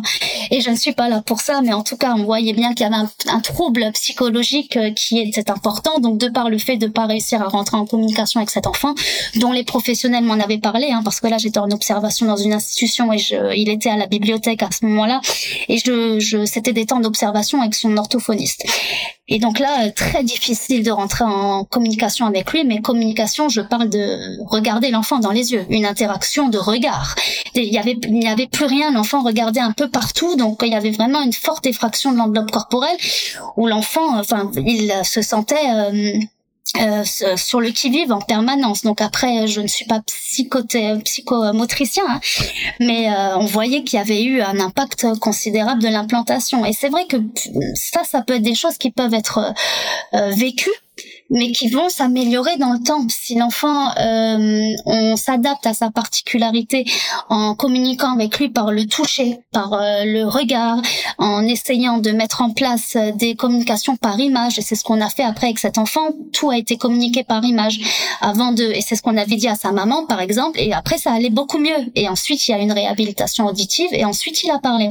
Mais c'est vrai qu'il y a eu un, un temps de latence important parce qu'on ne savait pas communiquer avec cet enfant, et donc euh, la maman a appris à communiquer en images. Donc par exemple, c'était une des autres mamans qui lui avait préconisé de faire ça, à savoir, bah, avant de le ramener aux courses, montre-lui une photo du supermarché. Avant de le ramener chez mamie, montre-lui une photo de mamie. Là, ton enfant ne sait jamais ce qu'il va se passer. Tu es avec un enfant sourd, un enfant entendant, même s'il ne parle pas, un enfant de six mois te comprend déjà, il comprend les choses, il, vit dans un bain sonore. Donc il entend ses parents parler, il sait les choses, même si on lui dit pas exactement. Enfin voilà. Un enfant sourd, il vit avec des étrangers en permanence. C'est comme si on parlait une langue étrangère en permanence. Et on vous trimballe d'un endroit à l'autre sans vous dire. Et c'est un peu le problème des classes populaires qui, si elles ne sont pas sensibilisées à la question de la surdité, vont faire comme avec leurs autres enfants, sans sans un seul moment euh, voir en quoi est le mal, quoi, hein, se projeter. Hein, effectivement, c'est vraiment l'adhésion dans des associations permet réellement de pouvoir, bah, comme vous dites, se projeter. Hmm. Alors, Malou, je, te propose encore une pause musicale pour euh, entamer après notre euh, dernière partie d'émission et j'aimerais qu'on parle de ce que tu appelles le paradoxe de la visibilité euh, chez les personnes qui euh, ont bénéficié de l'implant cochléaire. Je, on se retrouve dans quelques minutes, à tout de suite.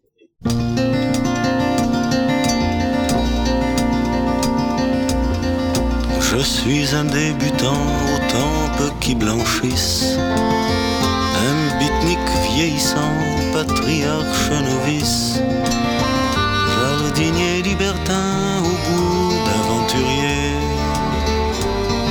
voyageur immobile et rêveur éveillé.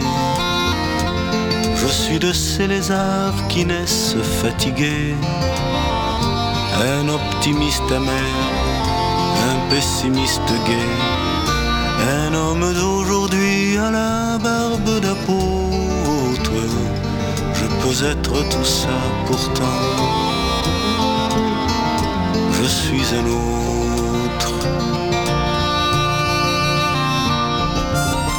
Je suis toi, je suis moi, je suis qui me ressemble.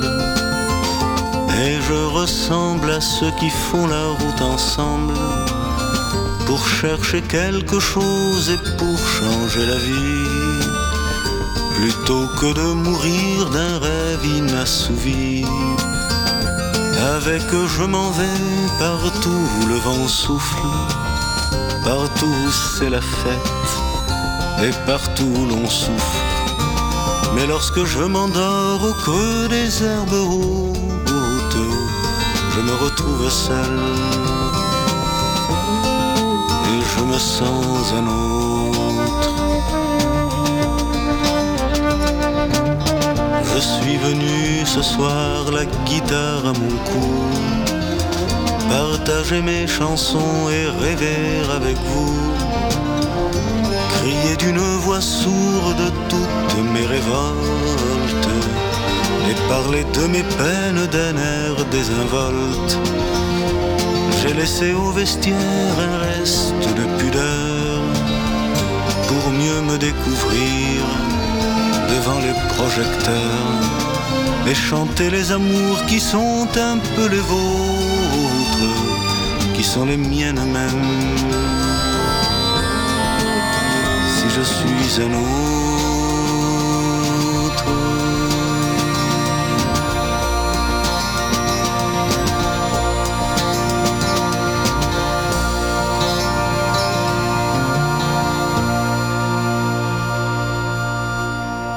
Voilà, nous sommes de retour euh, sur Cause Commune dans notre émission Les Mondes rêvés de Georges. Aujourd'hui, nous accueillons Malou Seska, qui est docteur en sociologie à l'université de Lorraine et qui a rédigé une thèse passionnante euh, sur le vécu euh, des familles qui euh, ont eu la possibilité de, de contribuer à, à l'amélioration de la entre guillemets amélioration parce que c'est aussi un sujet de débat débat entre entre malentendants et personnes dites groupe entendants en tous les cas, voilà, d'essayer de, comprendre ce vécu des, des, familles qui ont bénéficié de l'implant cochléaire et donc qui normalement permet à 90% de, de, mieux entendre, euh, surtout euh, qu'aujourd'hui on est passé de, de deux ans à, au nouveau-né sur l'implant.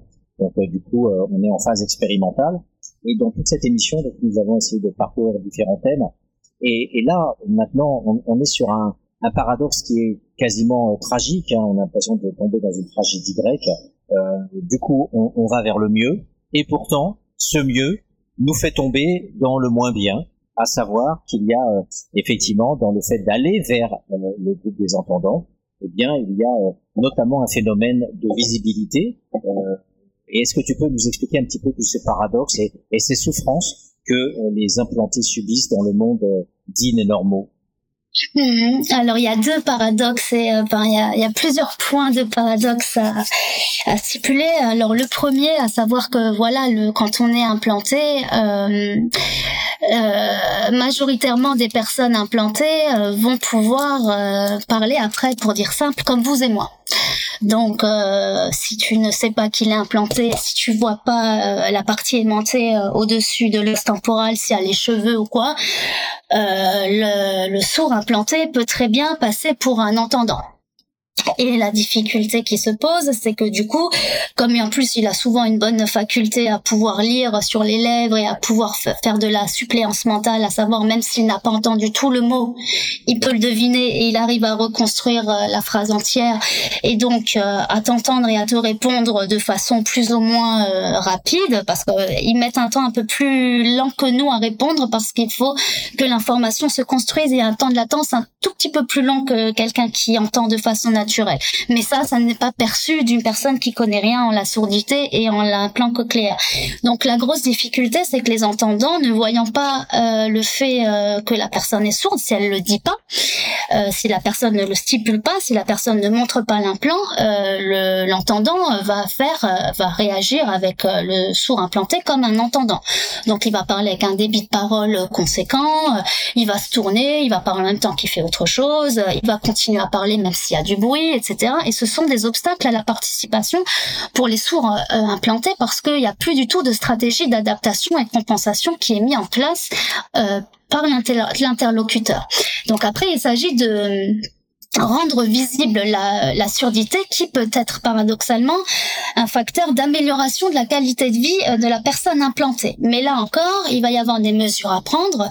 Donc je commence par là. Le fait de rendre visible sa surdité et d'informer euh, la personne euh, qu'on est sourd même avec un plan. Donc là déjà, il y a une relation de confiance qui doit être mise en place. Hein. Il est très rare que la personne en public mentionnera ça. La personne en public, si elle a des difficultés, elle restera dans l'invisibilité du handicap elle fera mine de d'entendre et d'être comme tout le monde, mais elle va au fur et à mesure euh, avoir la participation qui euh, qui qui qui se désintègre quoi, parce que au fur et à mesure des discussions, elle n'arrivera plus à suivre et les personnes autour ne comprendront pas pourquoi. Il y a le deuxième cas de figure où on met euh, on met au jour sa surdité pour essayer de demander des stratégies d'adaptation, donc des répétitions, des reformulations, parler peut-être un peu moins vite en face à face.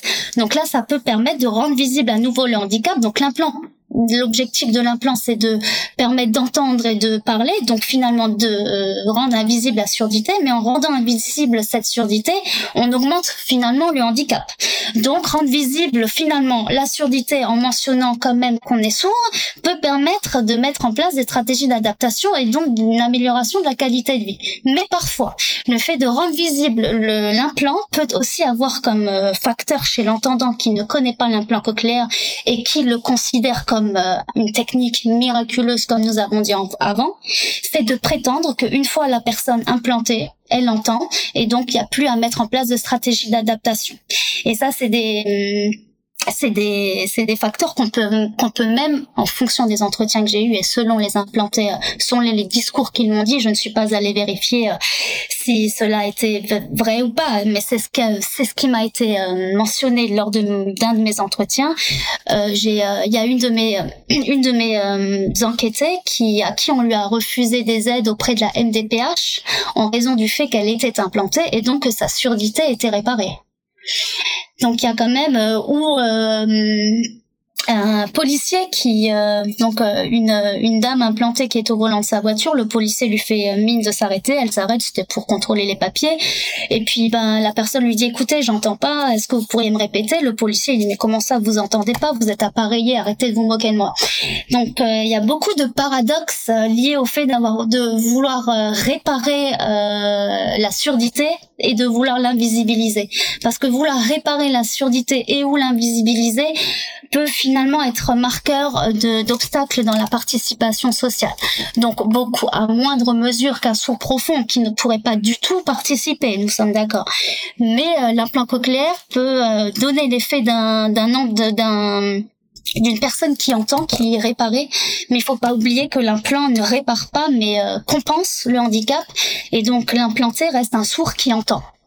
Voilà. Alors là, tu viens de donner un, exemple qui est, je pense, extrêmement probant, c'est le cas du policier. En fait, quand on parle du monde dit normal, c'est pour ça que j'ai dit normal, le monde normal n'existe pas pour plusieurs raisons, et, je vais en parler que d'une, c'est que euh, euh, ce monde-là est très violent. Alors, je ne parlerai pas d'un impérialisme, des guerres ou des choses comme ça. Je parlerai tout mhm. simplement de l'insupportabilité pour une personne dite normale d'accepter la différence de l'autre.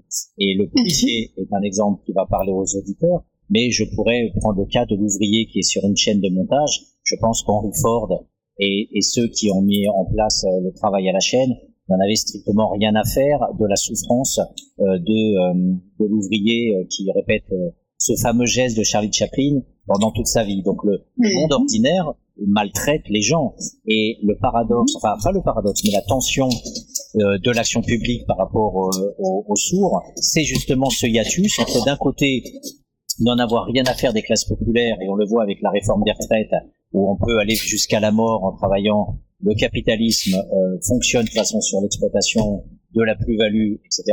Et de l'autre côté, il y a un État solidariste, républicain, avec euh, des luttes contre le handicapologie, euh, faisant en sorte qu'on essaye de faire en sorte que des malentendants puissent accéder à des postes de travail dans les collectivités locales ou en tout cas dans des associations, de faire en sorte qu'il y ait des lois pour faire en sorte que les patrons ne produisent pas plus de discrimination, etc. Donc ce sont toutes les lois contre la discrimination. Mais malgré tout, il y a quand même, euh, c'est ce que tu as très bien décrit, c'est-à-dire euh, le monde des gens ordinaires, dits ordinaires, sont des gens qui vont s'agacer très vite quand ils doivent répéter trois fois, y compris dans les familles d'ailleurs. Et ce sont, mm-hmm. voilà, euh, des gens qui, par exemple, vont pas accepter de voir des noirs dans la rue, vont pas accepter de voir des arabes dans la rue, vont pas accepter de voir mm-hmm. des voiles ou des foulards dans la rue. Un mhm. petit bout de papier, un, petit bout de tissu suffit à provoquer la montée du Front mhm. National. Donc on est mhm. dans un monde ordinaire qui peut être très violent, très rejetant. Et donc comment comment toi tu perçois justement ce groupe, cette minorité euh, dans dans cette dans ce monde dit ordinaire, dans ce monde dit normal qui qui est porteur de beaucoup de violence? Donc euh, est-ce que tu as des récits de famille ou des récits avec les gens eux-mêmes qui parle justement de ces violences du monde ordinaire, au-delà des moqueries à l'école, que l'on connaît tous, puisque l'école c'est un des viviers remarquables dans leur cours de récréation des violences mhm. entre enfants. Alors il y a énormément de violence symbolique qui est exercée et ça à différentes euh, échelles de euh, de vie quoi. Il y a différentes euh, événements aussi de vie. Donc là par exemple j'ai là ce qui me vient directement en tête, mais il y, en a plein des violences symboliques comme ça. Hein. Une dame qui demande un, aménagement des conditions de travail de par le fait qu'elle est implantée et qu'elle n'entende pas, ben là pareil on lui on n'accepte pas l'aménagement des conditions de travail, bah, de par le fait justement qu'elle n'est plus sourde mais implantée.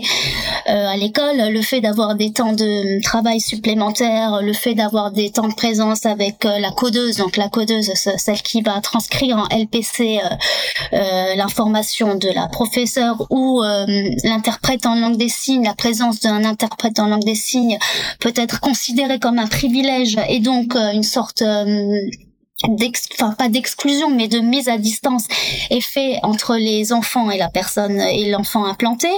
Euh, après euh, en sein même du travail euh, à l'inverse si certains se voient refuser leur aménagement de travail en raison du handicap d'autres se voient euh, avoir des aménagements de donc là c'est là où c'est paradoxal. Certains certains implantés on leur refuse des aménagements de travail parce qu'ils sont implantés donc c'est une violence symbolique. D'autres ont des aménagements aménagement de travail, donc euh, jusque-là tout va bien, mais c'est euh, les collègues autour qui le considèrent comme un, comme un accès privilégié euh, d'avoir par exemple un bureau, un bureau isolé ou des tâches salariales comme l'utilisation du téléphone qui est moindre. Donc en fait, il y a beaucoup de violences symboliques, une séparation entre des parents hein, lors de l'avènement de, de l'enfant sourd et du choix de devoir implanter, hein, qui est pour, l'autre qui est contre, les parents se séparent. Euh, il va y avoir des tensions qui se répercutent au sein de, de différents champs euh, sociaux en fait. Hein. C'est euh, pour pour les implanter, les réseaux affinitaires, ben c'est simple. Avec euh, dans les groupes entendants, donc euh, ils sont dans un état de liminalité, donc ni totalement inclus ni totalement inclus. Ils participent aux discussions, mais si celle-ci vaut trop vite, si celle-ci, euh, si les si les personnes sont trop nombreuses, ben du coup l'implanté n'osera pas forcément demander des une synthèse euh, de la discussion, donc c'est en fonction du bon vouloir de l'entendant à côté de lui transmettre ou pas l'information. Donc euh, ça aussi, ça peut être euh, source de violence symbolique et c'est un facteur de liminalité sociale. Il y, a, y, a, différents exemples. Dans le monde des sourds, l'implanté ne pourra parvenir à, à, créer un réseau affinitaire avec les groupes activistes de la culture sourde s'il ne connaît pas la langue des signes. Donc, euh, dans les deux cas, il faut toujours qu'ils euh, développent des stratégies pour pouvoir prouver qu'ils sont capables d'intervenir dans les champs. C'est, il y a toujours une, une position de liminalité et une, une, culture du sur-effort en fait, hein, d'un surinvestissement permanent qui doit être mis en place pour pouvoir intervenir euh, autant dans les groupes entendants que dans les groupes sourds, quoi. Donc ça se fait pas de façon simple, linéaire et, et naturelle, quoi. Donc justement, à cause de ces violences symboliques, est-ce que justement le, le, les groupes activistes revendiquant la, la culture euh, propre euh, des, des, sourds, est-ce que justement c'est c'est souvent une sorte de, de contre-culture par rapport à cette violence du monde euh, dominant, enfin du monde dominant de ceux qui entendent, et puis aussi des, des, des marginalisations sociales qui sont organisées euh, en refusant, quand je pense aux, aux, gens par exemple qui sont aveugles ou des gens qui sont en fauteuil roulant, on ne peut pas aller dans le métro parisien, par exemple, c'est impossible. Donc par rapport à toutes ces violences du monde ordinaire, est-ce que justement tu peux nous parler de, de cette euh, revendication aussi de ne pas aller vers la norme dominante, dite le monde dit normal entre guillemets, euh, refuser et au contraire d'être plutôt dans une construction identitaire de l'entre-soi? Euh, est-ce que ces groupes activistes ont une, une efficacité? Est-ce qu'ils reçoivent un écho dans le dans le public? Mhm. Alors, euh, il faut savoir que les groupes de culture sourde euh, sont l'une des premières, en tout cas, euh, c'est un des premiers groupes catégorisés en tant que handicap à constituer leur handicap comme une culture faut le savoir. Il n'y a pas de culture des personnes en fauteuil roulant, il y a pas. Donc ça c'est un peu spécifique euh, au groupe sourd, c'est que leur handicap euh, est une euh, ce que nous nous considérons dans le champ médical, éducatif et des groupes entendant comme handicap et pour ces groupes activistes une culture. Donc culture pour un peu préciser parce que finalement quand on connaît rien pas grand-chose à la surdité et au monde sourd, au début on ne sait même pas ce qu'on entend par culture sourde, ça veut dire quoi? Donc culture sourde c'est une façon d'être au monde, c'est comme toute la définition de culture, c'est une façon de concevoir et d'être au monde, et toute cette valeur et cette représentation du monde est transmise par une parole, par euh, un langage, euh, par euh, une langue propre à ce groupe, qui propre à ce groupe. Et donc, en ces termes, on peut définir la sur la la, la, surdité comme une, comme une, être sourd comme une culture. Et donc ces groupes-là euh, se sont constitués euh, dans l'histoire, euh, surtout dans les années euh, au XVIIIe siècle, euh, suite ben, forcément à la tension, en réponse aux tensions et à la domination des groupes majoritaires entendants, qui les ont regroupés. donc là aussi c'est compliqué, hein, c'est avec c'est une évolution politique, euh, étatique, etc. Tout est en détail dans ma thèse, mais on les a. Euh, les, les sources sont les premières euh, catégories de handicap qu'on a classées sous les déficiences sensorielles. Et donc, ça a été les premières catégories de handicap qu'on a encadrées, non pas en termes de, de médecine, mais plutôt en termes d'éducation. Donc, les sourds ont été mis dans des institutions spécialisées à partir du XVIIIe siècle, où ils ont pu euh, du coup euh, apprendre la langue des signes. C'est de là qu'on a institutionnalisé et légitimé la langue des signes, qui était déjà une langue qui était utilisée par eux en contact, qu'ils avaient euh, qu'ils avaient inventé entre eux, mais qu'on n'avait pas institutionnellement légitimé. Ça a été institutionnalisé et légitimé par l'abbé de l'épée. Et donc naissent les premières écoles pour sourds et donc les premiers réseaux associatifs et les premiers réseaux sourds. On développe des banquets sourds, on montre un peu la culture sourd, donc le chant signe, Le chant signe, c'est chanter avec euh, donc euh, en signant de ses mains les paroles de la chanson. Il y a beaucoup d'activités euh, finalement propres aux sourds, quoi, ou une façon de faire les choses propres à la culture sourde. Et tout ça a été un peu diffusé au XVIIIe siècle. Bon, il y avait des tensions, hein, mais voilà. Et donc la naissance de la culture sourde est née à partir de là. Et il faut savoir qu'à partir de 10, 1880, on a avec le congrès de Milan, donc là c'est des, c'est, on a fait croire à un consensus lors du congrès pour interdire la langue des signes et préconiser l'oral pour les sourds, mais tout ça est une construction en amont. Euh, lors de ce congrès, euh, n'étaient présents que des personnes de la méthode orale et des médecins pros de la méthode orale. Donc à la fin de ce congrès, en 1880, on a interdit la langue des signes jusqu'en 1970. De 1880 à 1970, les sourds ont été interdits de signer.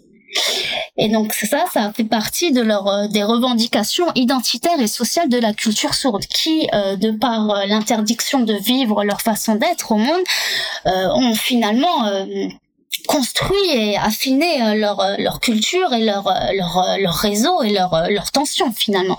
Et donc il y a des associations là je je, fais un bond dans l'histoire parce que ce serait trop long. Mais en 1970, l'association Les Sourds en colère donc avec des grèves de la faim, des vraies revendications sociales se battent avec des parents d'enfants sourds et des médecins pour remettre pour réhabiliter la langue des signes et la la, la légitimer étatiquement et donc bannir son interdiction au niveau étatique. Et donc toutes ces tensions jalonnées au sein de l'histoire pour faire reconnaître son identité euh, fait partie intégrante de la culture sourde. Donc effectivement, euh, cette culture euh, existe, cette culture euh, peut-être a une histoire, euh, se transmet ses propres valeurs. Donc, euh, euh, c'est c'est une culture qui existe donc depuis le XVIIIe siècle et, et auquel cas les groupes entendants ont un peu étouffé un peu étouffé l'événement en interdisant tout simplement et bonnement la langue des signes, qui a continué par ailleurs à se pratiquer, mais de façon de façon, enfin voilà, les, les, les, élèves se cachaient pour pouvoir la pratiquer, hein, mais c'était interdit. Et donc voilà, en 1800, en 1970 euh, les premières revendications. Tu parles de quel pays? En France, en France, en France. En 1970, oui. on ne pouvait pas s'exprimer dans les Dans les, dans les, non, c'est un... la langue des signes était interdite. C'est Claire Bouche qui en, il y avait des écoles spéciales pour sourds, mais la langue est dans les, euh, à l'école, dans les méthodes pour enseigner, on n'enseignait pas la langue des signes. On enseignait avec les méthodes orales.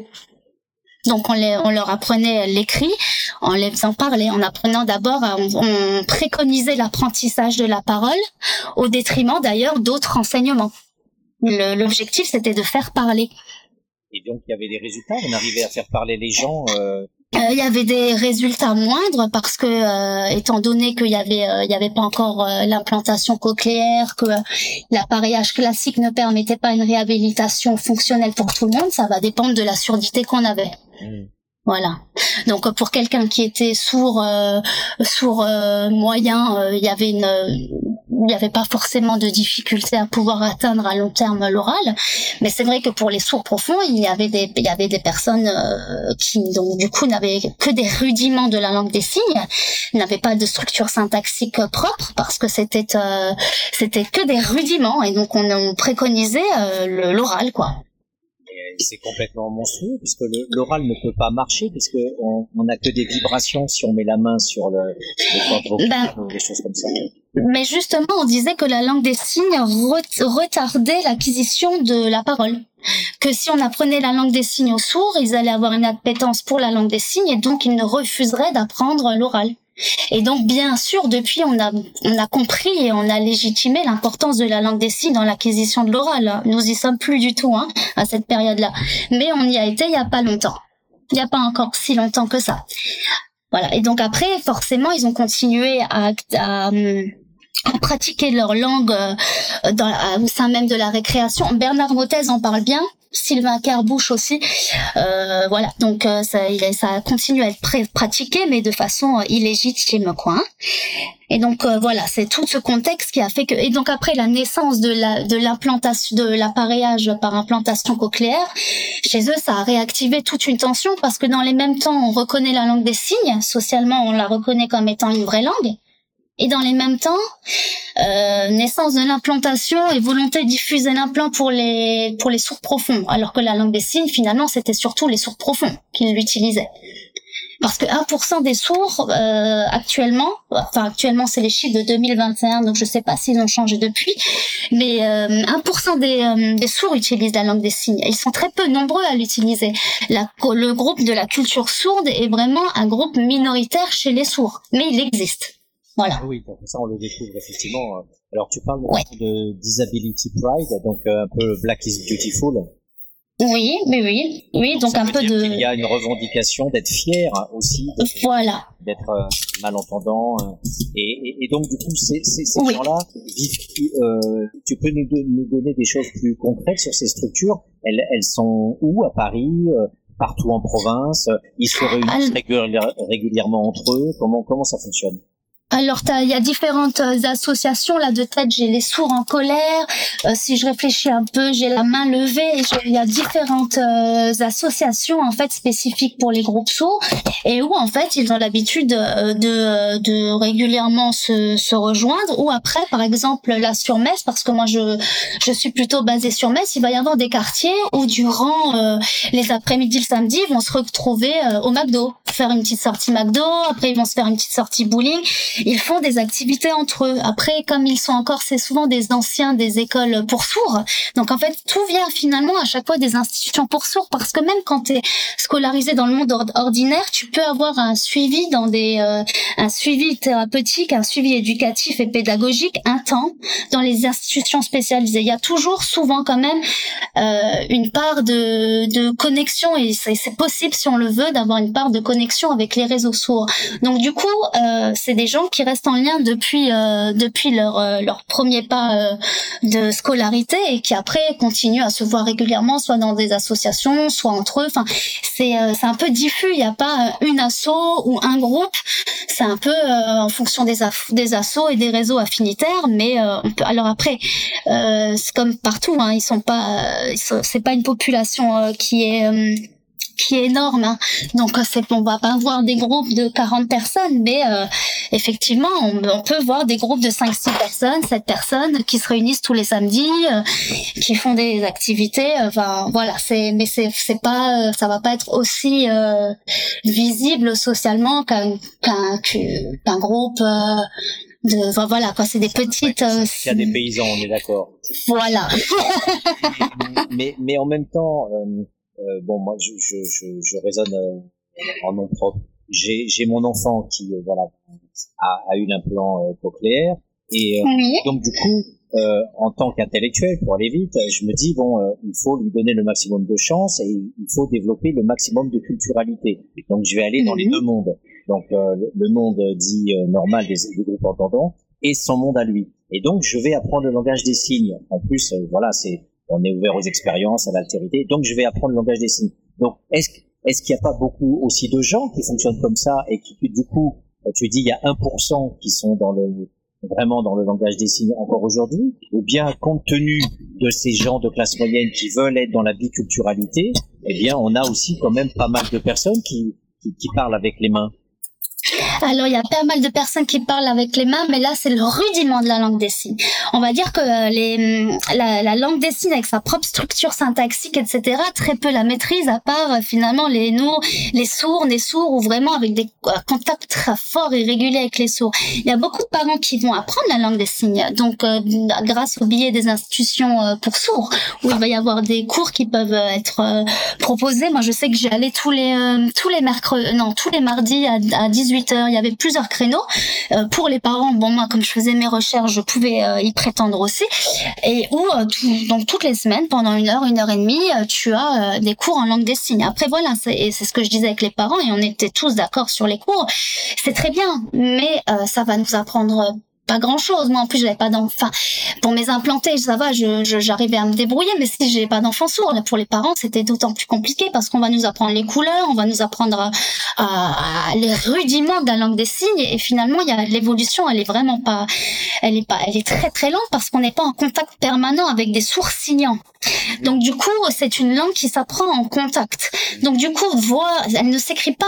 donc du coup, voir euh, euh, un professeur qu'une fois par semaine, euh, on était dans un. Moi, je sais qu'il y a une des éducatrices qui me disait au bout de dix ans, je sais toujours pas parler la langue des signes, alors que je suis avec eux toute l'année et que j'ai une heure de cours par semaine. Oui, mais moi, si c'était mon qui apprenait ça, eh bien, c'est lui qui m'apprendrait après, puisqu'il irait dans un centre spécialisé, et c'est lui qui deviendrait mon formateur. Et du coup, ça met dans la psychologie adlérienne, de, l'autocompétence, l'école de Palo Alto, etc. Mhm. La psychothérapie mhm. institutionnelle, on a la personne elle-même qui est vecteur euh, non seulement de sa propre santé, mais qui aussi peut être mis en compétence. En tout cas, c'est ce que je faisais avec euh, les SDF quand j'allais les rencontrer. Je leur demandais toujours de d'être un informateur, c'est-à-dire de m'expliquer comment fonctionne le monde des SDF, au lieu de centrer toujours sur sa vie personnelle et donc de mhm. réduire un récit du malheur. Et donc la personne est mise en mhm. compétence. Donc du coup, moi j'aurais imaginé que mon gamin m'apprenne cette complexité et c'est par l'interaction avec mon gamin que du coup le, mon enrichissement se fait et que l'interaction dont tu parles peut se prolonger. Oui, alors on est totalement d'accord. Hein. Le fait, il y a des transmissions euh, d'informations. Il y a, y a vraiment une circularisation de l'information dans le sens où autant euh, l'implanté euh, intériorise les informations familiales, autant il les recompose, il les, il les réintériorise à sa manière, prend en compte des informations euh, extérieures de sa famille et les transmet à son tour à sa famille. Donc il y a vraiment une circulation de l'information. Autant l'entourage peut donner de, peut transmettre du savoir, autant effectivement l'implanter de par son sa propre expérience de vie et de par ses propres contacts et réseaux culturels et sociaux peut transmettre ses besoins auprès de sa famille. Et effectivement, euh, ça peut que euh, cette euh, donc du coup cet, inversement de la transmission des informations peut que être bénéfique pour la construction identitaire, pour le sentiment d'efficacité personnelle et pour le, sentiment de relation d'attachement. Mais après, faut pas oublier aussi une chose, c'est qu'une langue par exemple, euh, euh, la langue orale, quand on est, on, on y a un bain sonore, qu'on on entend la langue sans s'en rendre compte de façon inconsciente. Donc on apprend la langue avant de parler. On, on, on l'apprend avant même d'avoir des cours pour l'apprendre. Là, le problème qui se pose quand même et où il y aura toujours un temps de retard et de latence, c'est quand votre enfant va vous apprendre la langue, lui-même est dans un, processus, dans un processus d'apprentissage de cette langue. Donc lui-même, euh, ça va être très compliqué parce que du coup, lui étant même, lui étant dans un processus d'apprentissage de devoir le transmettre, on reste quand même, c'est ce qui se fait hein, d'ailleurs. Hein. C'est exactement comme ça que les enfants euh, procèdent avec leurs parents. Mais on reste dans un rudiment de la langue des signes. Et en fait, ce qui se passe, c'est qu'on fait du français signé. On parle l'oral comme là je suis en train de parler et on pose des signes sur ce qui est en train d'être dit. Alors que la langue des signes, c'est pas du tout ça. La langue des signes, au lieu de dire je vais à la maison, on signe pas je vais à la maison. On signe à la maison je vais la, la, la, structure syntaxique de la langue des signes est propre à elle-même et elle ne peut pas être attachée à celle du français oral. Et donc, ce qui se passe quand on apprend à l'enfant, quand on, enfin, quand on demande, quand l'enfant transmet ses connaissances aux parents, il va, il va transmettre des mots, il va transmettre un vocabulaire. Et c'est d'où le fait que je parle à un moment donné dans ma thèse de français signé et de rudiment de la langue des signes. C'est qu'il n'y aura pas une intériorisation complète, mais partielle de cette langue. Un, un sourd euh, adulte né sourd profond et signant euh, de toute sa vie euh, vous dira c'est pas du tout de la langue des signes. Donc il peut y avoir euh, des, des façons de faire qui peuvent permettre d'améliorer la relation de communication avec son enfant parce qu'effectivement ça ça permet d'améliorer considérablement la relation avec son enfant et, et de réduire les obstacles à la participation mais ça ne sera jamais une langue des signes comme on l'entend. Voilà. je pense qu'effectivement oui on est, on est bien dans cette compréhension de d'une sorte de liminalité permanente et on est toujours dans l'entre-deux, mais au moins cet entre-deux euh, peut être riche quand il est, comme tu dis, dans la circularité, parce que cette circularité autorise la légitimité, quoi, et que la, personne n'est jamais en dessous, elle est à côté. C'est ça que, je trouve vraiment, vraiment intéressant dans, dans cette biculturalité. En tout cas, c'est Mm. C'est vraiment un syncrétisme culturel partiel ou complet en fonction des, euh, des structures de socialisation, de l'encadrement familial, social, éducatif et thérapeutique. Hein, mais c'est euh, c'est pour ça qu'on peut pas parce que parfois on me demande alors est-ce que l'implant cochléaire c'est bien, c'est pas bien, est-ce que euh, les gens mais en fait c'est tellement alors c'est c'est tellement hétérogène, les expériences sont tellement variées, sont tellement que l'implant ne suffit pas. Mais de là à dire que c'est bien, c'est pas bien, c'est pas ça. C'est vraiment il y a tellement de facteurs autour, il y a plein de choses à. C'est vrai que c'est pas juste euh, c'est pas juste les conséquences mécaniques euh, de la technologie, quoi. Hein. C'est tout un tout un rapport autour à étudier et euh, et c'est vrai que du coup, en fonction des adaptations mises en place, ben les l'expérience sera différente, quoi. Mais dans la globalité quand même, l'ensemble l'ensemble m'a stipulé que ça permettait une amélioration de la qualité de vie. Alors là, j'avais les chiffres. Je sais que pour 53%, l'implant permet euh, de retrouver un travail et de euh, d'avoir des améliorations de la condition de vie. Ça, c'était c'était les chiffres que j'avais pu ressortir. J'avais plusieurs facteurs qui me permettent euh, de considérer que, voilà, 78,8% considèrent l'implant comme nécessaire. Euh, 78 de nouveau, 8% euh, mentionnent que l'implant est nécessaire pour communiquer avec les entendants. 81,8% mentionnent que l'implant permet de beaucoup améliorer les relations sociales. Donc, on est 100% déclare pratiquer l'oral en famille. Hein, donc euh, après euh, voilà c'est quand même euh, on peut pas on peut pas nier le fait que l'implant cochléaire améliore de façon considérable la qualité de vie même si effectivement il y a des processus d'apprentissage et de tâtonnement à, envisager quoi ça c'est voilà c'est certain j'aurais une dernière question à te poser euh, c'est euh, autour des auto-catégorisations. Euh, on est toujours par rapport à ce problème des stigmas, de l'invalidation des gens, de leur disqualification. Euh, D'autant plus que le monde ordinaire ne se gêne pas aussi pour stigmatiser et, et, mettre à part. C'est même, je dirais, un fonctionnement ordinaire que le monde ordinaire justement classe les autres comme pas ordinaires. Donc le, mhm. le sourd sera stigmatisé.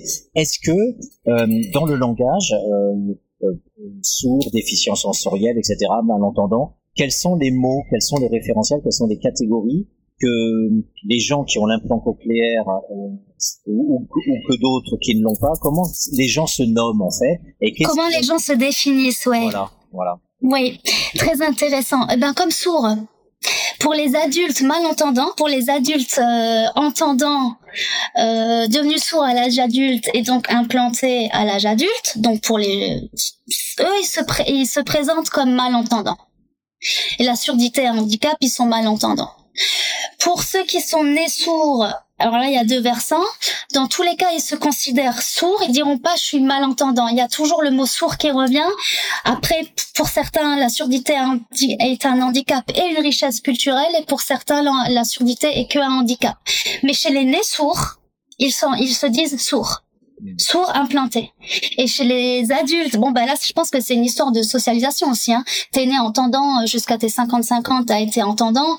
Du jour au lendemain, le, le, le, mot sourd, il y a beaucoup de tabou social qui est porté avec ce mot. Donc du coup, il est, on utilise des mots plus édulcorés chez les ORL et euh, les orthophonistes en parlant de malentendant pour justement enlever ce concept de, de, négatif qui peut reposer sur le terme sourd. Donc les adultes euh, entendants devenus sourds par accident vont se dire malentendants. Et c'est vrai que majoritairement, euh, ceux qui sont nés sourds, même adultes euh, actuellement, hein, parce que les nés sourds ont grandi entre-temps. Hein. Donc euh, j'ai eu des entretiens avec des gens de 25 ans qui sont nés sourds, implantés dans l'enfance. Hein. Bah, ils continuent à se dire sourds. Voilà. Donc il y a quand même une différence entre le fait de naître entendant et naître sourd. En tout cas, Malou, un grand merci pour pour nous avoir permis de rentrer dans, dans, dans, ce monde, effectivement, qui, une fois de plus, est révélateur euh, de ce que l'éducation nationale ne fait pas. C'est révélateur euh, de ma propre ignorance et, et, révélatrice, effectivement, de cette incapacité euh, qu'a le monde ordinaire d'aller vers les gens qui sont dits différents. en fait, ils sont pas, ils sont différents dans dans le à côté. Voilà, ils sont jamais différents dans le en, en dessous ou, à l'extérieur de mon monde. et, et je pense que c'est c'est très révélateur, très très révélateur de cette euh, difficulté euh, euh, dans, dans, notre univers social, effectivement, à, à, à, prendre conscience que la norme, la norme est dominante et que la norme nous écrase, elle nous empêche aussi d'aller vers cette altérité qu'on accepte quand c'est le tourisme, mais qu'on supporte pas quand c'est dans le quotidien. Et tu l'as très bien montré dans les relations de travail, dans les, les, discussions amicales et voire même dans les discussions familiales des parents mmh. qui peuvent être excédés, saturés, etc. Donc, je pense que c'est un éloge aussi de la tolérance que ta thèse propose. Euh, mhm. Donc euh, voilà, en tout cas, ça, euh, j'ai trouvé qu'elle était très très éclairante, très vivante et qu'elle donne avec beaucoup de, de, mesures, elle donne à voir effectivement toute cette lutte et en même temps les différences qui subsistent dans, dans ce syncrétisme que, dont tu nous as parlé. Donc merci, merci à toi et, et en tous les cas, voilà, long, long chemin encore dans les batailles pour favoriser une acceptation de toutes nos différences. Donc, euh, à très bientôt, chers auditeurs, pour euh, une autre émission. Et encore une fois, merci à toi, Malou. Merci à toi aussi. Très belle journée. Merci beaucoup.